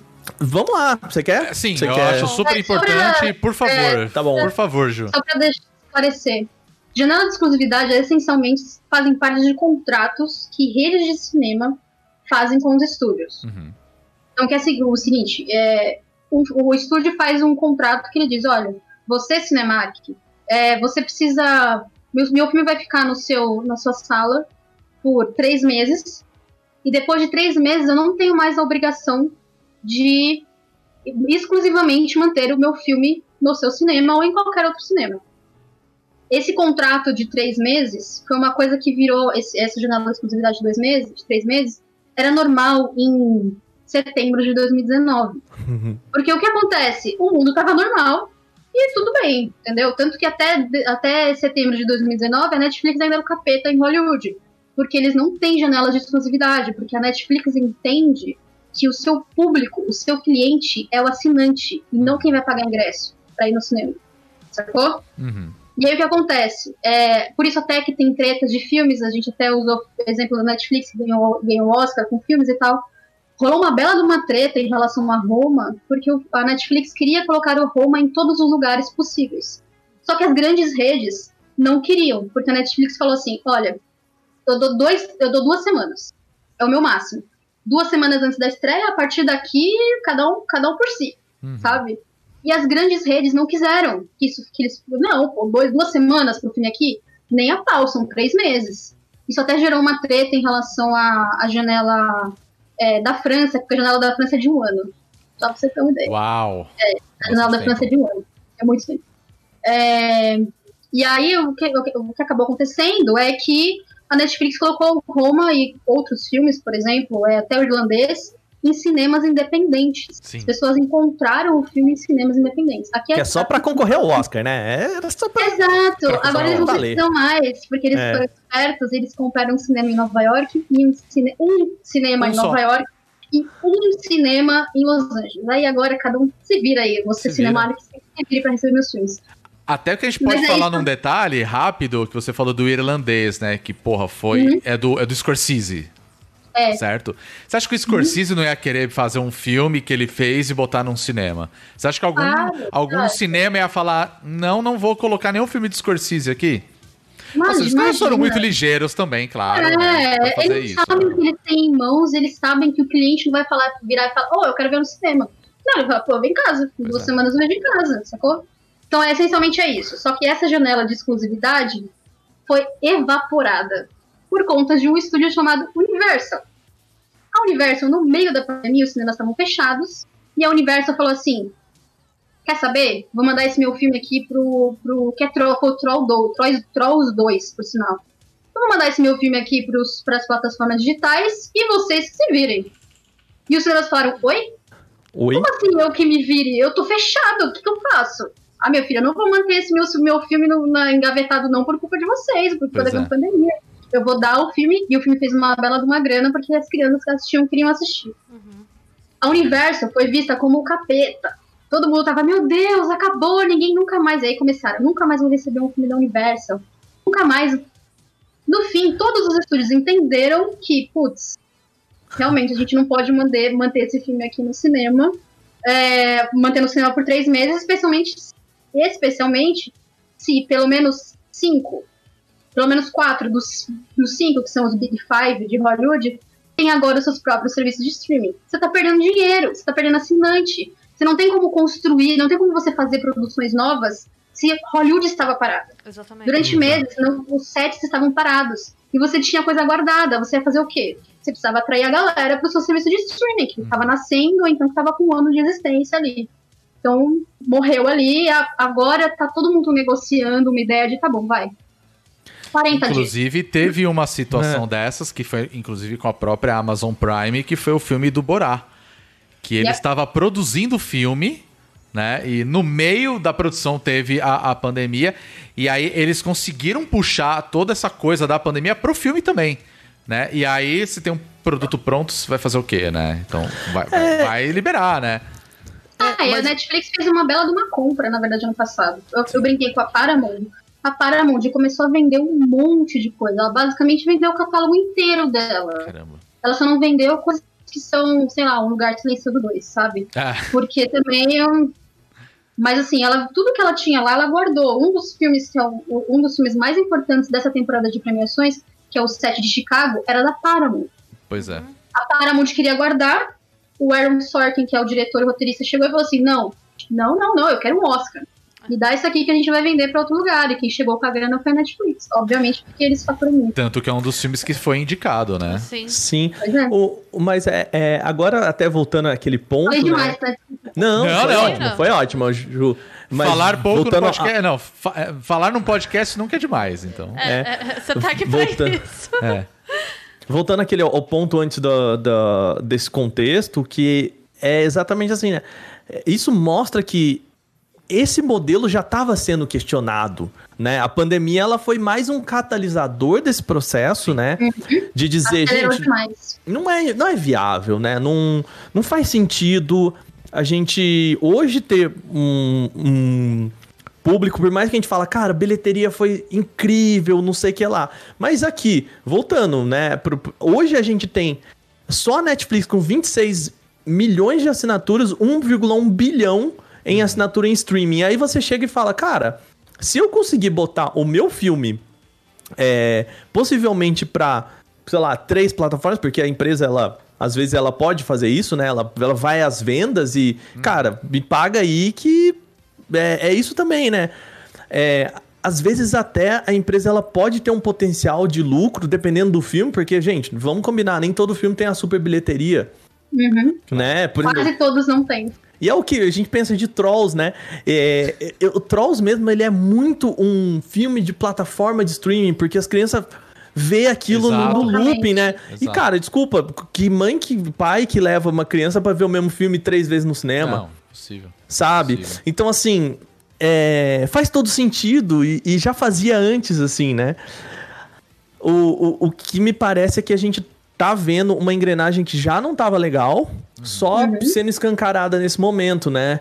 O que nos leva à pergunta. Mas aí antes, mas aí é, exato, é a, é a grande pergunta, né? O que que Po- posso, posso soltar? Posso, posso soltar? Vamos soltar, né? O que, que a gente espera? Volta, volta? Assim, a gente vai ver o, A gente o, vai, né? o cinema de novo falar assim, pô, que legal, né? Passou a pandemia, todo mundo vacinado. Gente, acabou a pandemia amanhã. E aí, já vamos voltar tudo como era antes no cinema? E é muito Deixa eu louco fazer uma porque pergunta. Ah, pode fazer. Dou uma pergunta para os membros da mesa. Aos meus Olha. olhos, vamos lá. O Brasil largou a pandemia e finge que não existe. Sim. Já há alguns meses, né? Sim. É. Isso A nunca gente, vai acabar. infelizmente, é lembrado sobre É. isso todo dia, dia. mas tudo todos bem. os dias. Você viu o público? O público voltou aí pro bar, voltou aí pra balada, voltou pra sua vida normal. Você viu o público voltando ao cinema? Pois é. Público brasileiro? Com cinemas abertos? Eu não vi ninguém. Com Mulher Maravilha? Nada, nada. Com Tenet? Eu vejo a galera postando foto em bar, mas eu não vejo a galera falando. Fui no cinema, assisti Mulher Maravilha. Mas peraí, mas, mas será que aí também não é. É, é porque assim, o- os- aí eu vou, vou fazer um pouco de advogado do diabo, porque assim, eu acho que existe ainda uma desculpa que as pessoas podem dar pra si mesmas quando elas vão a um bar, de tipo, ah, é aberto. uh, lá, lá. Balada não é aberta. É verdade, né? Tem balada. É. É. verdade. Eu ia falar assim, Balada- porque o cinema, ele, ele é muito hermético, né? Ele é, ele é um pouco meio É, claustrofóbico cerveja, nesse sentido. cerveja não é essencial. Pode ser essencial pra Mas tua aí, vida. mas aí a Ju, Pra a Ju me lembrou vida. que é balada, né? Balada. É. O, cassino, o cassino que encontraram o Gabigol era fechado. Fechadíssimo, É verdade, É, você tem um ponto. o, o Profissão Repórter da semana passada, que eles acompanharam os fiscais, É né, na quarentena. Imagina você tá lá, repórter, vamos lá dar uma olhada, de repente abre, é um cassino, É, tipo. e aí você fica, ok, o que que é isso? E aí uma galera e tem jogador de futebol lá. Pois é, eu não vi o, sei lá, Gabigol debaixo de uma cadeira de cinema lá escondido, não. Uhum. né? É. Eu acho que.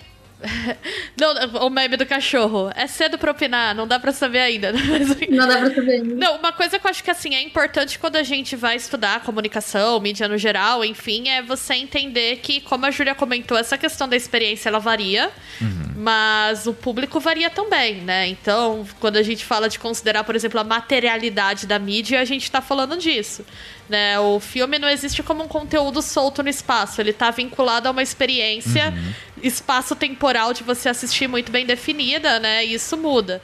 É, eu acho que o fato de se ter mudado por um ano vai com certeza influenciar como isso vai ser percebido daqui pra frente. Vai ter um pessoal que vai se sentir ansioso por voltar pro cinema. Eu sou uma grande consumidora de cinema, como eu falei, mas eu vou demorar um tempo mesmo depois da vacina de eu me sentir confiante o suficiente pra eu entrar nesse espaço com várias pessoas. Eu acho que isso é um fator a ser considerado. A comodidade, gente, também, por mais que tu goste da experiência coletiva de cinema, o fato de que é muito cômodo você terminar seu expediente, chegar em casa sexta-noite e o filme tá lá pra você ver. Sim. É outra questão. Mesmo se for Mulan. Não, Mulan eu vou questionar. Mas isso até- é um negócio muito interessante, porque a gente teve em setembro do ano passado, isso ficou muito evidente lá nos Estados Unidos, que o pessoal tava. Eu não me lembro o termo correto, mas eles chamaram mais ou menos como assim, tipo, o, o fim de semana premiado ali, sabe? Vai ser. É, Assim, é esse fim de semana é o que vai definir tudo, né? E, assim, os É, cinemas é estavam o fim de semana de feriado e tal. Isso, foi bem. na- é, acho que em setembro, mais ou menos, se não me engano, no finalzinho É. de agosto. Mas o que rolou foi: é, os cinemas estavam fechados, eles estavam cogitando a reabertura. Aí reabriu, né? no- Isso nos Estados Unidos, eles reabriram. E aí a grande aposta da, de cinema que seria lançada, o filme do, do Christopher Nolan, né? Que é o Tenet. o Tenet, né? Tenet, sei lá o nome do filme. Eu falo Tenet, tudo Tenet. bem. É, eu, eu não vi o Se filme. ofender o Nolan, melhor, né, gente? Eu não vi o filme. É. E aí, assim, eu particularmente não iria no cinema pra ver esse filme. Do, nossa, tudo bem. não iria ver nada do E Nolan. tudo bem, né? Essa apesar que eu situação. gostei muito de Dunkirk e valeu a ver no cinema, mas. Mas enfim, e aí, obviamente, a bilheteria não foi o que eles estavam esperando. Alguns filmes também. é, desculpa, esse filme também foi exibido em diversos outros cinemas, em diversos países, né? E a bilheteria foi muito baixa e foi isso meio que um definidor, que foi quando a própria Disney pegou e falou assim. ok, a gente vai lançar o, sei lá, a Mulan, mas ele vai. Você vai conseguir ver na plataforma. Só que assim, ele só vai ficar é, disponível se você pagar uma grana a mais ali. E aí, se você quiser ver dentro do pacote da sua assinatura, daqui três meses. É a janela que a gente tava É, comentando é a agora. janela. Né? E agora, assim, tem outros filmes como. Vai, Viúva Negra, que é um filme que é um blockbuster, as pessoas estão esperando sair esse filme já há muito tempo, era pra ter sido no ano passado, e vai ser lançado agora. Atrasado, tá? É, tá super atrasado e vai ser lançado agora, né? E com o mesmo esquema, assim. Raya foi Mas a isso também. diferença é. Aham. A diferença é.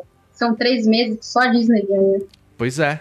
Ela não divide esse dinheiro com exibidor. ninguém. Ela não divide Exato. esse dinheiro com parceiro. É. Ela não divide esse dinheiro com ninguém. Sem dela. contar o dinheiro que os caras gastam dentro do cinema, por exemplo. Vai, você tem um cinema e você tem aquele, né, o, o você vai botar o filme lá pra exibir. Metade do ganho é teu e metade é da, eu acho que é esse valor mais ou menos, né?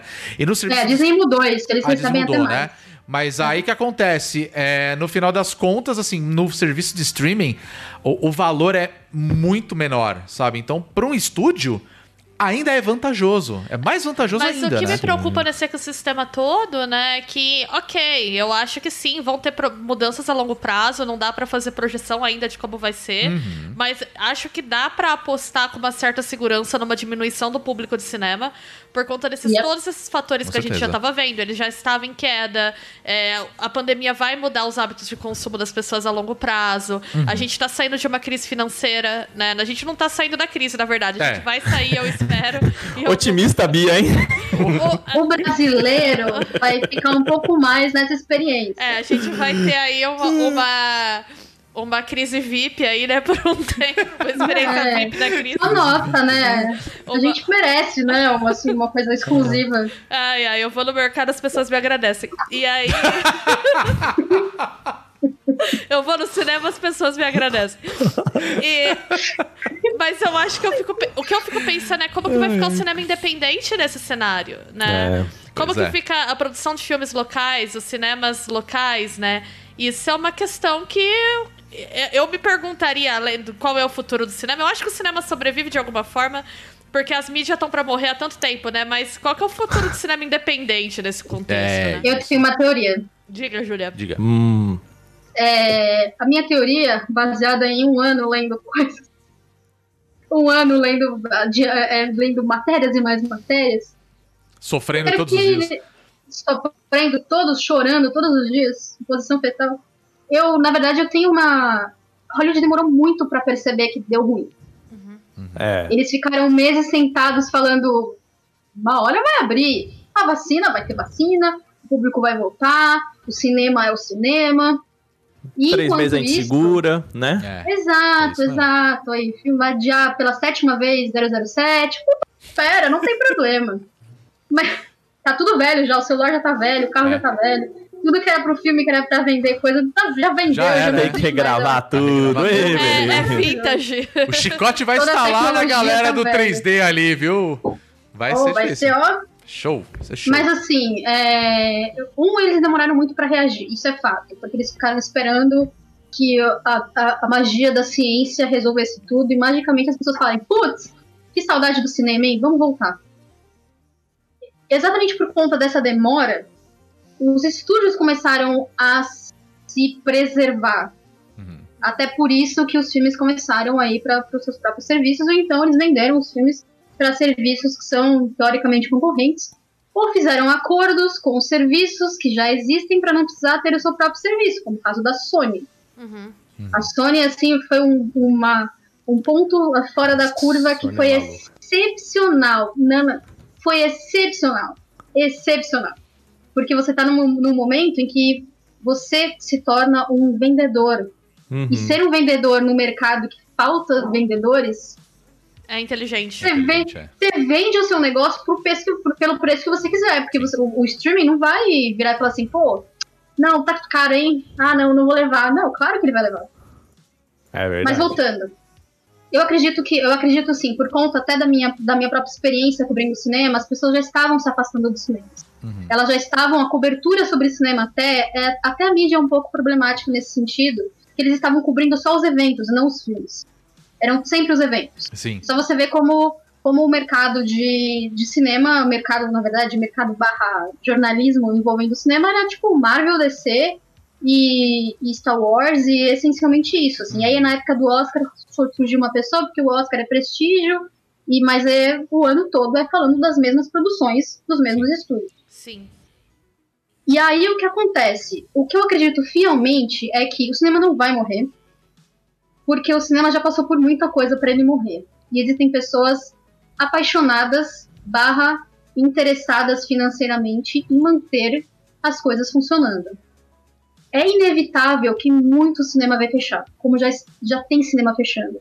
O cinema, recentemente, há uma semana atrás, nessa última semana né, de, de, de, da semana de 17 de abril Uhum. de 2021, para quem estiver ouvindo no futuro, é, o principal cinema de Los Angeles fechou. Era o cinema que todo mundo ia.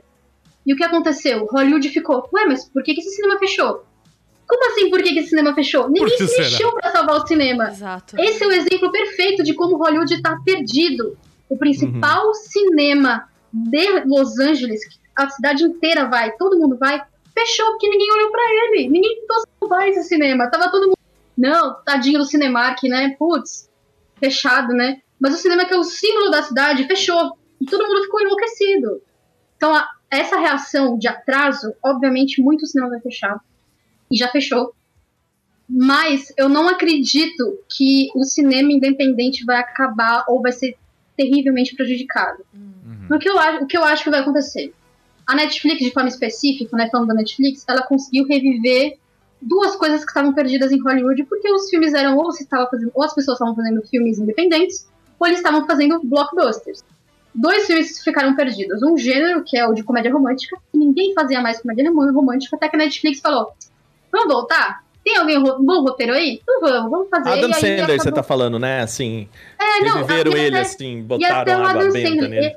Ele é o cara que mais dá retorno pra Netflix. E não Porque só é o isso. fucking Adam Sandler, é claro. E não, e não é só isso, não é uma questão só de filmes de comédia, é só, mas a imagem dele. Uhum. E ele assinou esse contrato com a Netflix, que ele vai, ele vai manter por resto da vida dele, porque a Netflix fala pra ele assim: faz o que você quiser. É. E ele faz. E a galera responde, entende? É o Didi dos, que- dos Estados Unidos, Ele é o né? Didi, ele é Exato. exato. E eu tô aguardando um, né, Coitado o... do Adam Sandler ser comparado com o Dr. Renato, gente, pelo amor de Deus.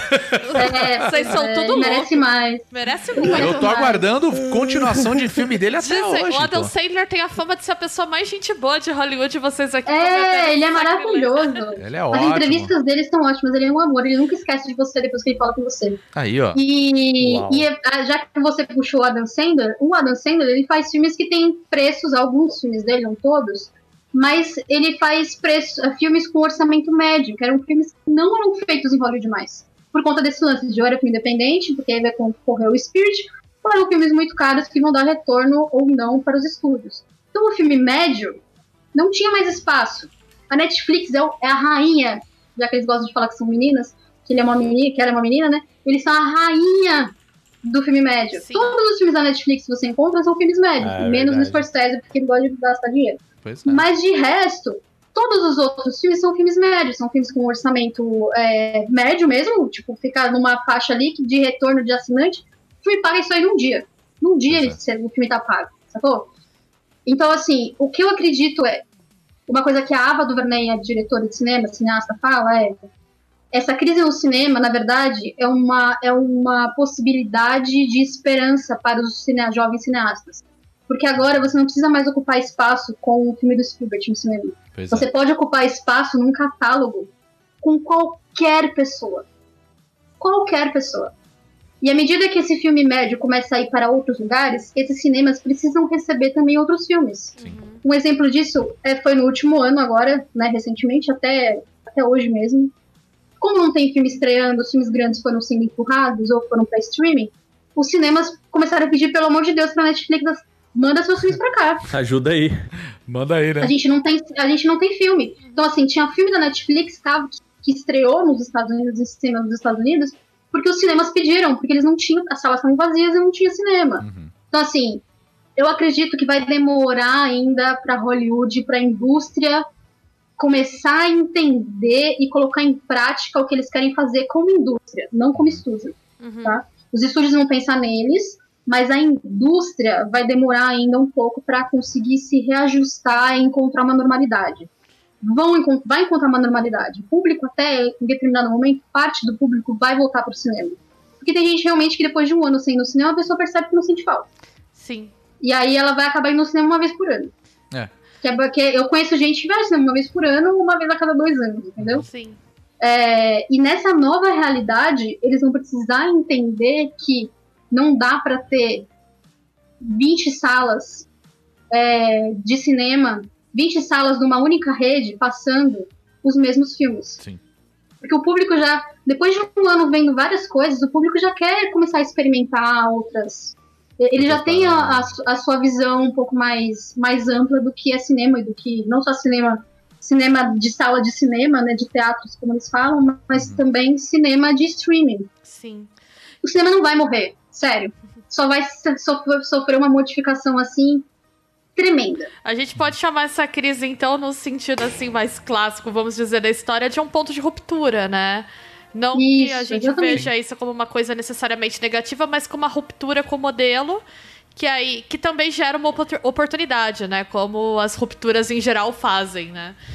Mas é, eu acho interessante trazer isso, então, né? De que acaba sendo uma janela de, univers... de oportunidade para um universo aí de novos produtores pensarem em outros formatos e trazerem outros gêneros e a gente escapar um pouquinho dessa lógica Marvel, blockbuster e franquia, né? Que é uma coisa que a gente tava vivendo Até muito porque eu acho também, eu não sei se vocês concordam comigo, mas assim, a partir do momento que você tem um monte de serviço de streaming dentro, né, você tá assinando ali, você tá Eu assistindo. acho que também é uma bolha e uma hora vai explodir.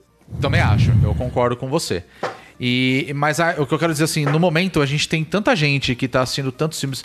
Vocês não acham também que pode ser uma puta oportunidade das pessoas quererem conhecer mais sobre cinema? Sim, porque né? tá lá. Tá lá, você tem o acesso. Eu, eu, Sim, pelo menos eu vejo dessa forma, assim. É, a Veja a partir do momento que você de tem a documentário, oportunidade, né? né? Ultimamente, com a Netflix, É. muita gente começou a ver documentário. Pois é. Muita gente que E a própria via, Netflix né? se tocou que documentário Sim, é um negócio é um que dá, forte. né?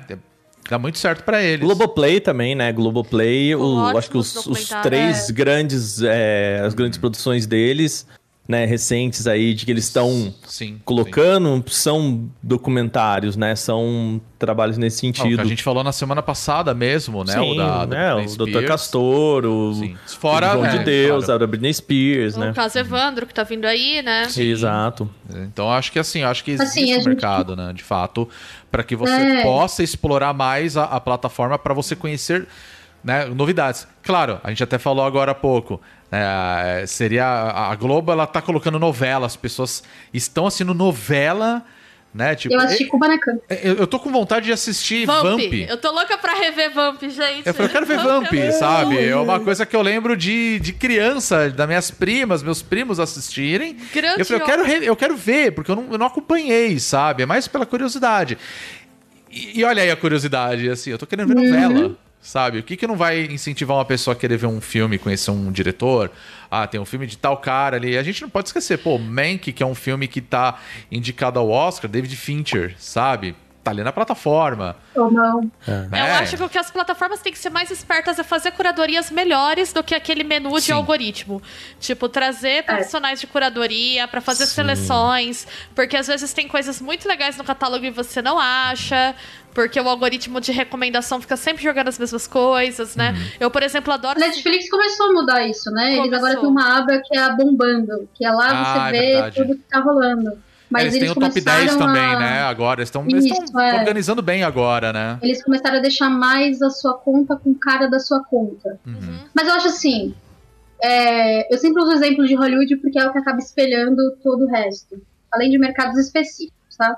É bom a gente também. Não é como se cinema fosse só Hollywood. Mas Claro. assim, quando a gente fala de cinema de forma global, né? Já que eles comandam basicamente o né, cinema global.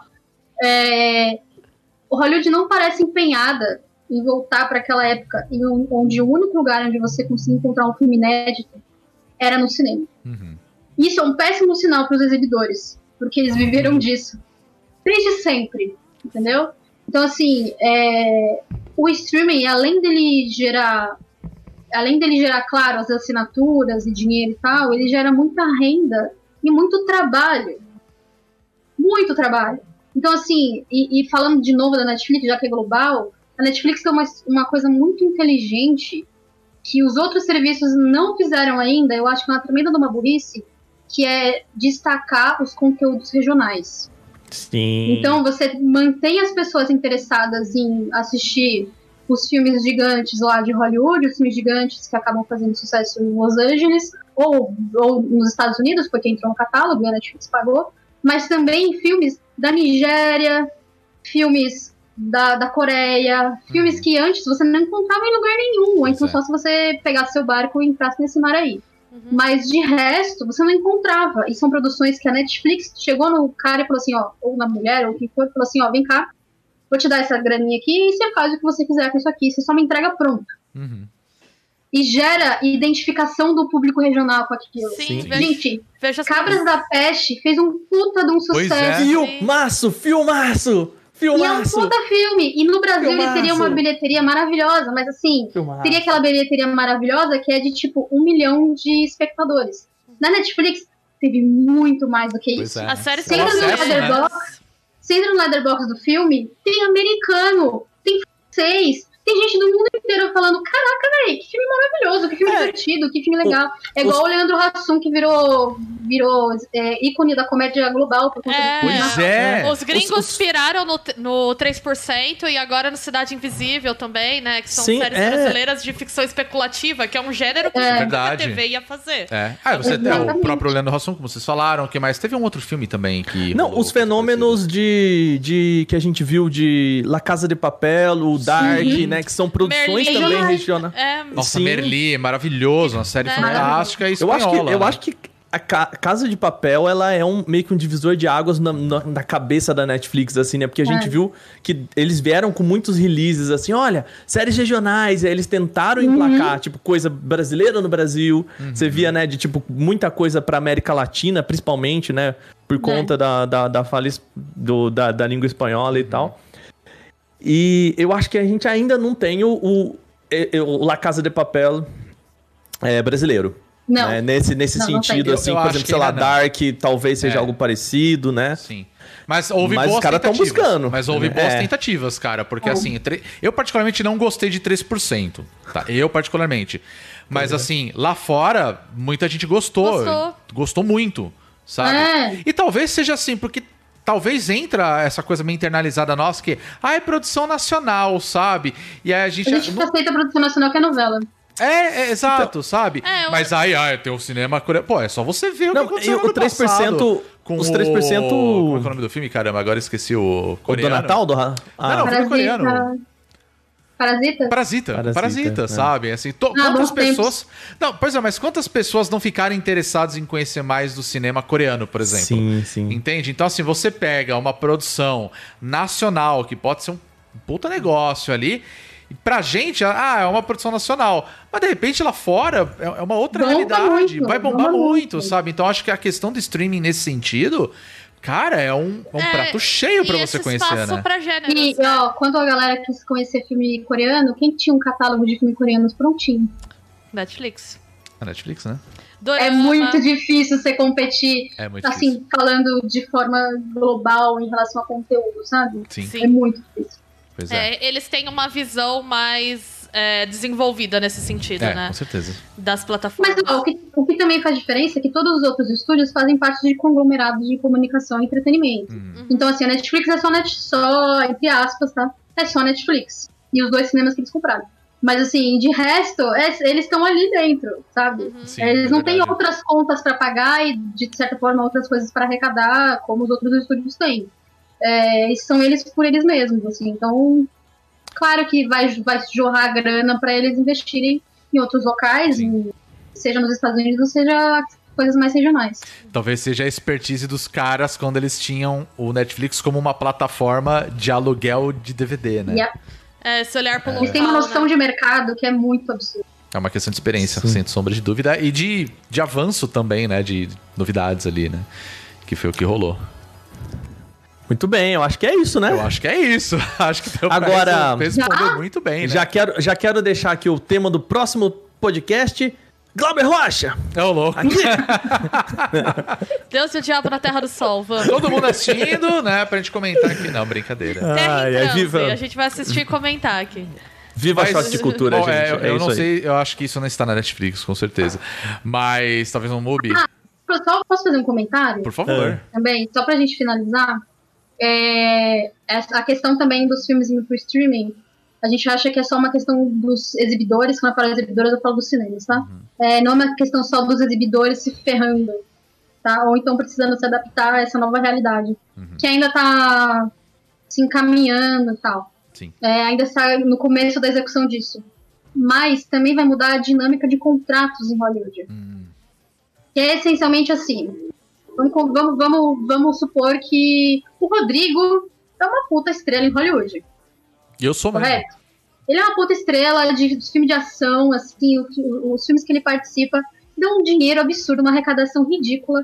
Ele é famoso no mundo inteiro. Você é o Tom Cruise brasileiro. Obrigado. Ah, ô louco. Obrigado, adorei. adorei. Aí, pois é, aí quando você vai negociar com o estúdio, pra falar assim, então, eu quero fazer o meu Missão Impossível 12. Aí você chega e fala assim pro estúdio, o, o Universal, não é Universal, mas anyway. O Universal, é o seguinte, é, eu, ou é Universal? Acho que é Universal, não lembro. aí o que acontece? Ele chega no estúdio e fala assim, eu quero fazer meu filme, mas como você sabe que eu te dou retorno, no meu contrato diz que eu preciso levar 30% da bilheteria. Uhum. Se o filme vai pro streaming, ele não tem bilheteria. Tá, Os contratos vão precisar mudar. com certeza. Entendeu? Certeza. Então, assim, isso significa que as produções podem, uma, ou ficar mais. Ou elas podem ficar mais caras, porque o estúdio vai precisar separar 30% que seria, vamos dizer assim, entre aspas, um preço para cobrir, tipo a Gal Gadot ganhou 10 milhões porque não teve cinema, e ela, a Gal Gadot e a Patty Jenkins, né? Uhum. Cada uma ganhou 10 milhões porque não tinha cinema, e era esse contrato, essa porcentagem a mais que elas ganhariam de bilheteria Uhum. e o filme, os filmes vão ficar mais caros. Ou então, os filmes vão ficar. Vai, vai ter que rolar aí uma questão de: olha, vamos sentar e conversar. Ó, o seu filme eu posso te dar 10% e não 30%. Entendeu? Entendi. Então, assim, é, é, é toda uma mudança, que não é uma mudança só do filme, de onde colocar este filme Uhum. pronto. Também é uma, estrutura mudança geral mesmo, né? na estrutura de contrato, É. entendeu? Não tem mais como você prom- prometer, o estúdio prometer, dar 10% pro ator, 10% pra uma atriz e 10% pro diretor, que, vamos supor, é o, é o Nolan, que ele recebe também, por conta das os filmes dele dão uma boa arrecadação, né? E ele também recebe de bilheteria. Não tem como você fazer isso, é inviável. Pois é. Ele, inclusive, quando saiu o, o, o Tenet, ele falou que ele tava bem satisfeito com a, com a bilheteria. É. Mas eu não sei, Não, não. não, nada. De- Sei não. meses depois ele já tava, Warner, o que, que você fez? A culpa foi de você. É, exato. é. Ai, Aí a culpa é do né? cinema, né? Pessoa tão agradável. É, você vê. Bem legal, simpático. O inferno são os outros, sempre, Os né? outros, exatamente. Exatamente. Bom, agora a gente pode falar que falamos bastante mesmo. Sorry. E aí eu, Eu tô deixo. rouca. Oi? Arrasou. Eu terminei rouca. Cara, É sempre maravilhoso ter você, Esse é super verdade. especialista aqui com a gente. com certeza. Obrigada. Prazer Que imenso. apoia a gente falar mal do Nolan também, muito bom. Ah, eu tô aqui empenhada, precisando, se tiver um, um bônus cat só disso, eu com o roteiro Opa! preparado, Opa! pontuando exatamente onde Sou a favor de um bônus cast. De Vamos meter o pau no. Christopher Nolan. Nesse O, podcast. Gosto. Nieve que gosta do bônus não recomenda? Oh, nossa, ele especial vai pirar, ele vai É pirar. verdade. Ele vai É pirar. verdade. Muito bem, pessoal. Falamos bom. bastante hoje e vocês sabem de encontrar mais nosso conteúdo lá no nosso site bonusstage.com.br e vocês também podem acompanhar os nossos nossas conversas, né? É, as nossas indicações também nas re- nossas redes sociais, né? Eu vou pedir para pro Aka falar aí hoje pra gente qual é a, o nosso Twitch barra Twitter, porque é o, é o mesmo nome. Então, por favor, meu caro. O nosso Twitter é, ba, é arroba Wacalves. Não mentira, é brincadeira. O nosso. Olha, tá vendo? Roubei Agora aqui, que eu ó. percebi o que aconteceu. É, a Bia tava ali, ó. Mentira, gente, brincadeira. O nossa Twitch e o nosso Twitter é o Bônus Stage BR. Lembrando, a gente tá fazendo as lives de terça, quarta e quinta, né, Rô? Assim, Geralmente Né, terças às e vezes- quartas. terça e quarta, às vezes rola uma quinta. É, às vezes rola uma quinta. Né? Vai rolar mais. Eu, Às eu tô vezes com uma, uma eu tô com um sexta plano. o Aka abre a Twitch do É. nada. É, não, quinta-feira eu, eu tô com um plano, mas eu não vou dar muito detalhe ainda. Deixa as coisas funcionarem pra rolar. É, Então, já vou dizer né? um negócio. Mistério. Quando chegar o PlayStation 5, Ah, vai rolar, vai rolar Ah. live na hora, assim, ó. Pá! Fala assim, liga a câmera, Fernanda. É isso aí. E também, Mas tem que né? ser dedicado, né? A pessoa responsável por essa compra. E Yuri pilha errada. É, culpa Não, o Yuri, eu vou, É, culpa do eu vou, Yuri. vou mandar um- uma cartinha pro Yuri e falar: você tem um compromisso comigo às 3 horas de hoje É. pra gente abrir esse videogame. Com letra Mas- possível, né? Vou fazer live abrindo. Vamos fazer live abrindo o PlayStation 5. Pronto. Mas é o que eu vou. o que eu tô falando, Rodrigo. oportunidade, Você não tá cara. prestando atenção no que eu tô falando, Rodrigo? na verdade não. Mas- O Aka, ele é a mais blogueira aqui do site. Sempre. Por isso que é o maior salário. É verdade, é por isso que ele tem o maior salário do mundo stage, é verdade.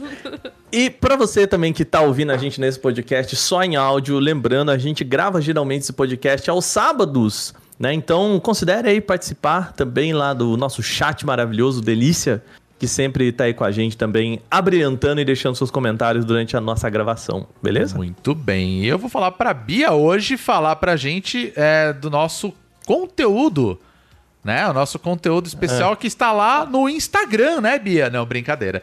Eu só queria ver ela puta aqui nesse Não, momento. no Instagram eu não fico. Se fosse Facebook, eu já ia começar. Ok, não. Não, o Facebook a gente não usa o mais. Zuckerberg, vai. É, não, não, Nossa, do gente. brincadeira. Delete seu Facebook, seja cidadão. Delete seu Facebook, pelo amor de Deus. Por favor. Eu vi um documentário sobre a eleição nas Filipinas, faça isso. Deleta o seu Facebook. Uau, ó, boa indicação então. Quero, quero, quero ver depois agora. Chama Mil Cortes, é maravilhoso. Muito bom. É, Bia, aproveitando o pessoal que tá aqui é, ouvindo a gente ou assistindo a gente, a nossa gravação aqui na Twitch, é, se vocês gostam do nosso trabalho, nós temos nossa campanha de financiamento coletivo que a partir de R$ reais ajuda bastante. Estamos com alguns planos. Em breve vai mudar algumas coisas, já deixamos isso um pouco avisado, tá? Mas, Bia, por favor, qual é o endereço do nosso crowdfunding? É no apoia.se barra bônus stage. Muito bem, Só lembrando... colocaram só pra pedir dinheiro aqui, vocês estão vendo, né? É.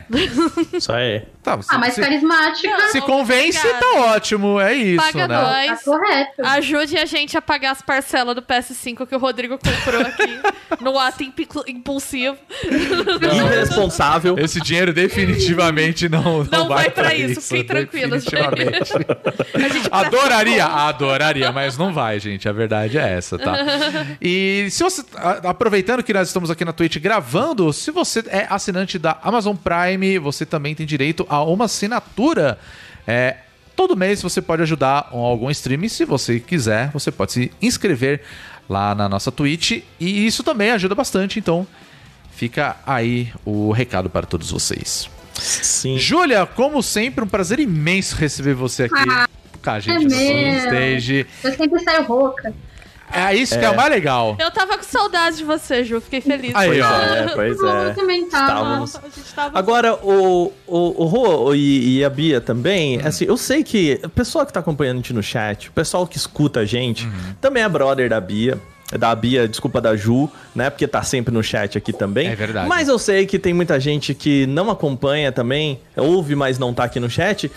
Ju, o que, que você anda fazendo aí? Conta pra, pras pessoas, né? Como, como é que tá Onde encontrar a a, produção, Ju? onde que encontra a Ju falando mais sobre cinema e, e falando coisa sempre muito pertinente. É Ah, maravilhoso. obrigada.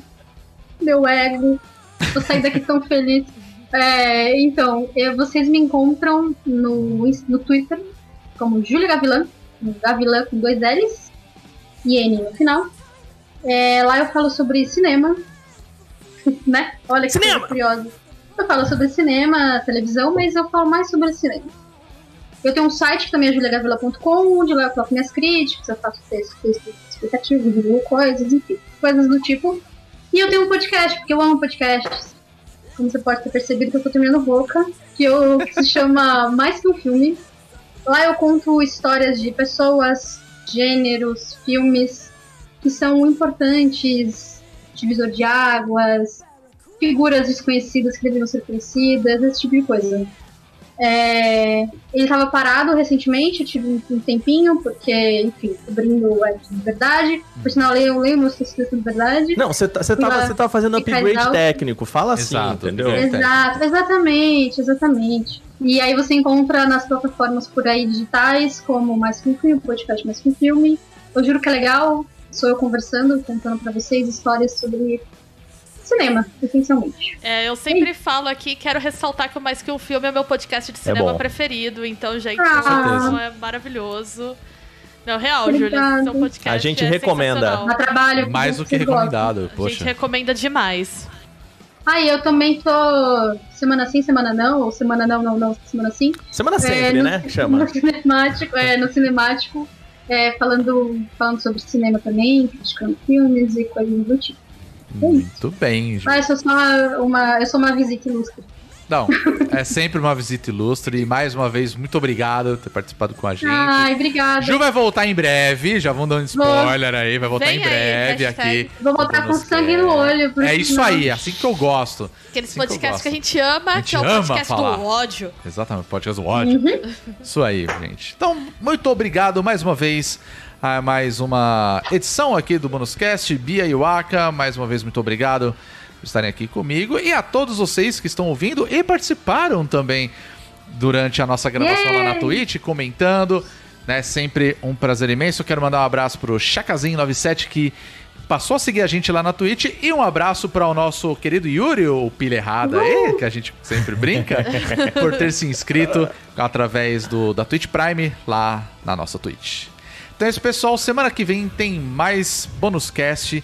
Fiquem bem, fiquem em casa, se cuidem e até semana que vem. Nós somos o Bônus Stage. Um beijão pra vocês. Tchau. Tchau! Bye!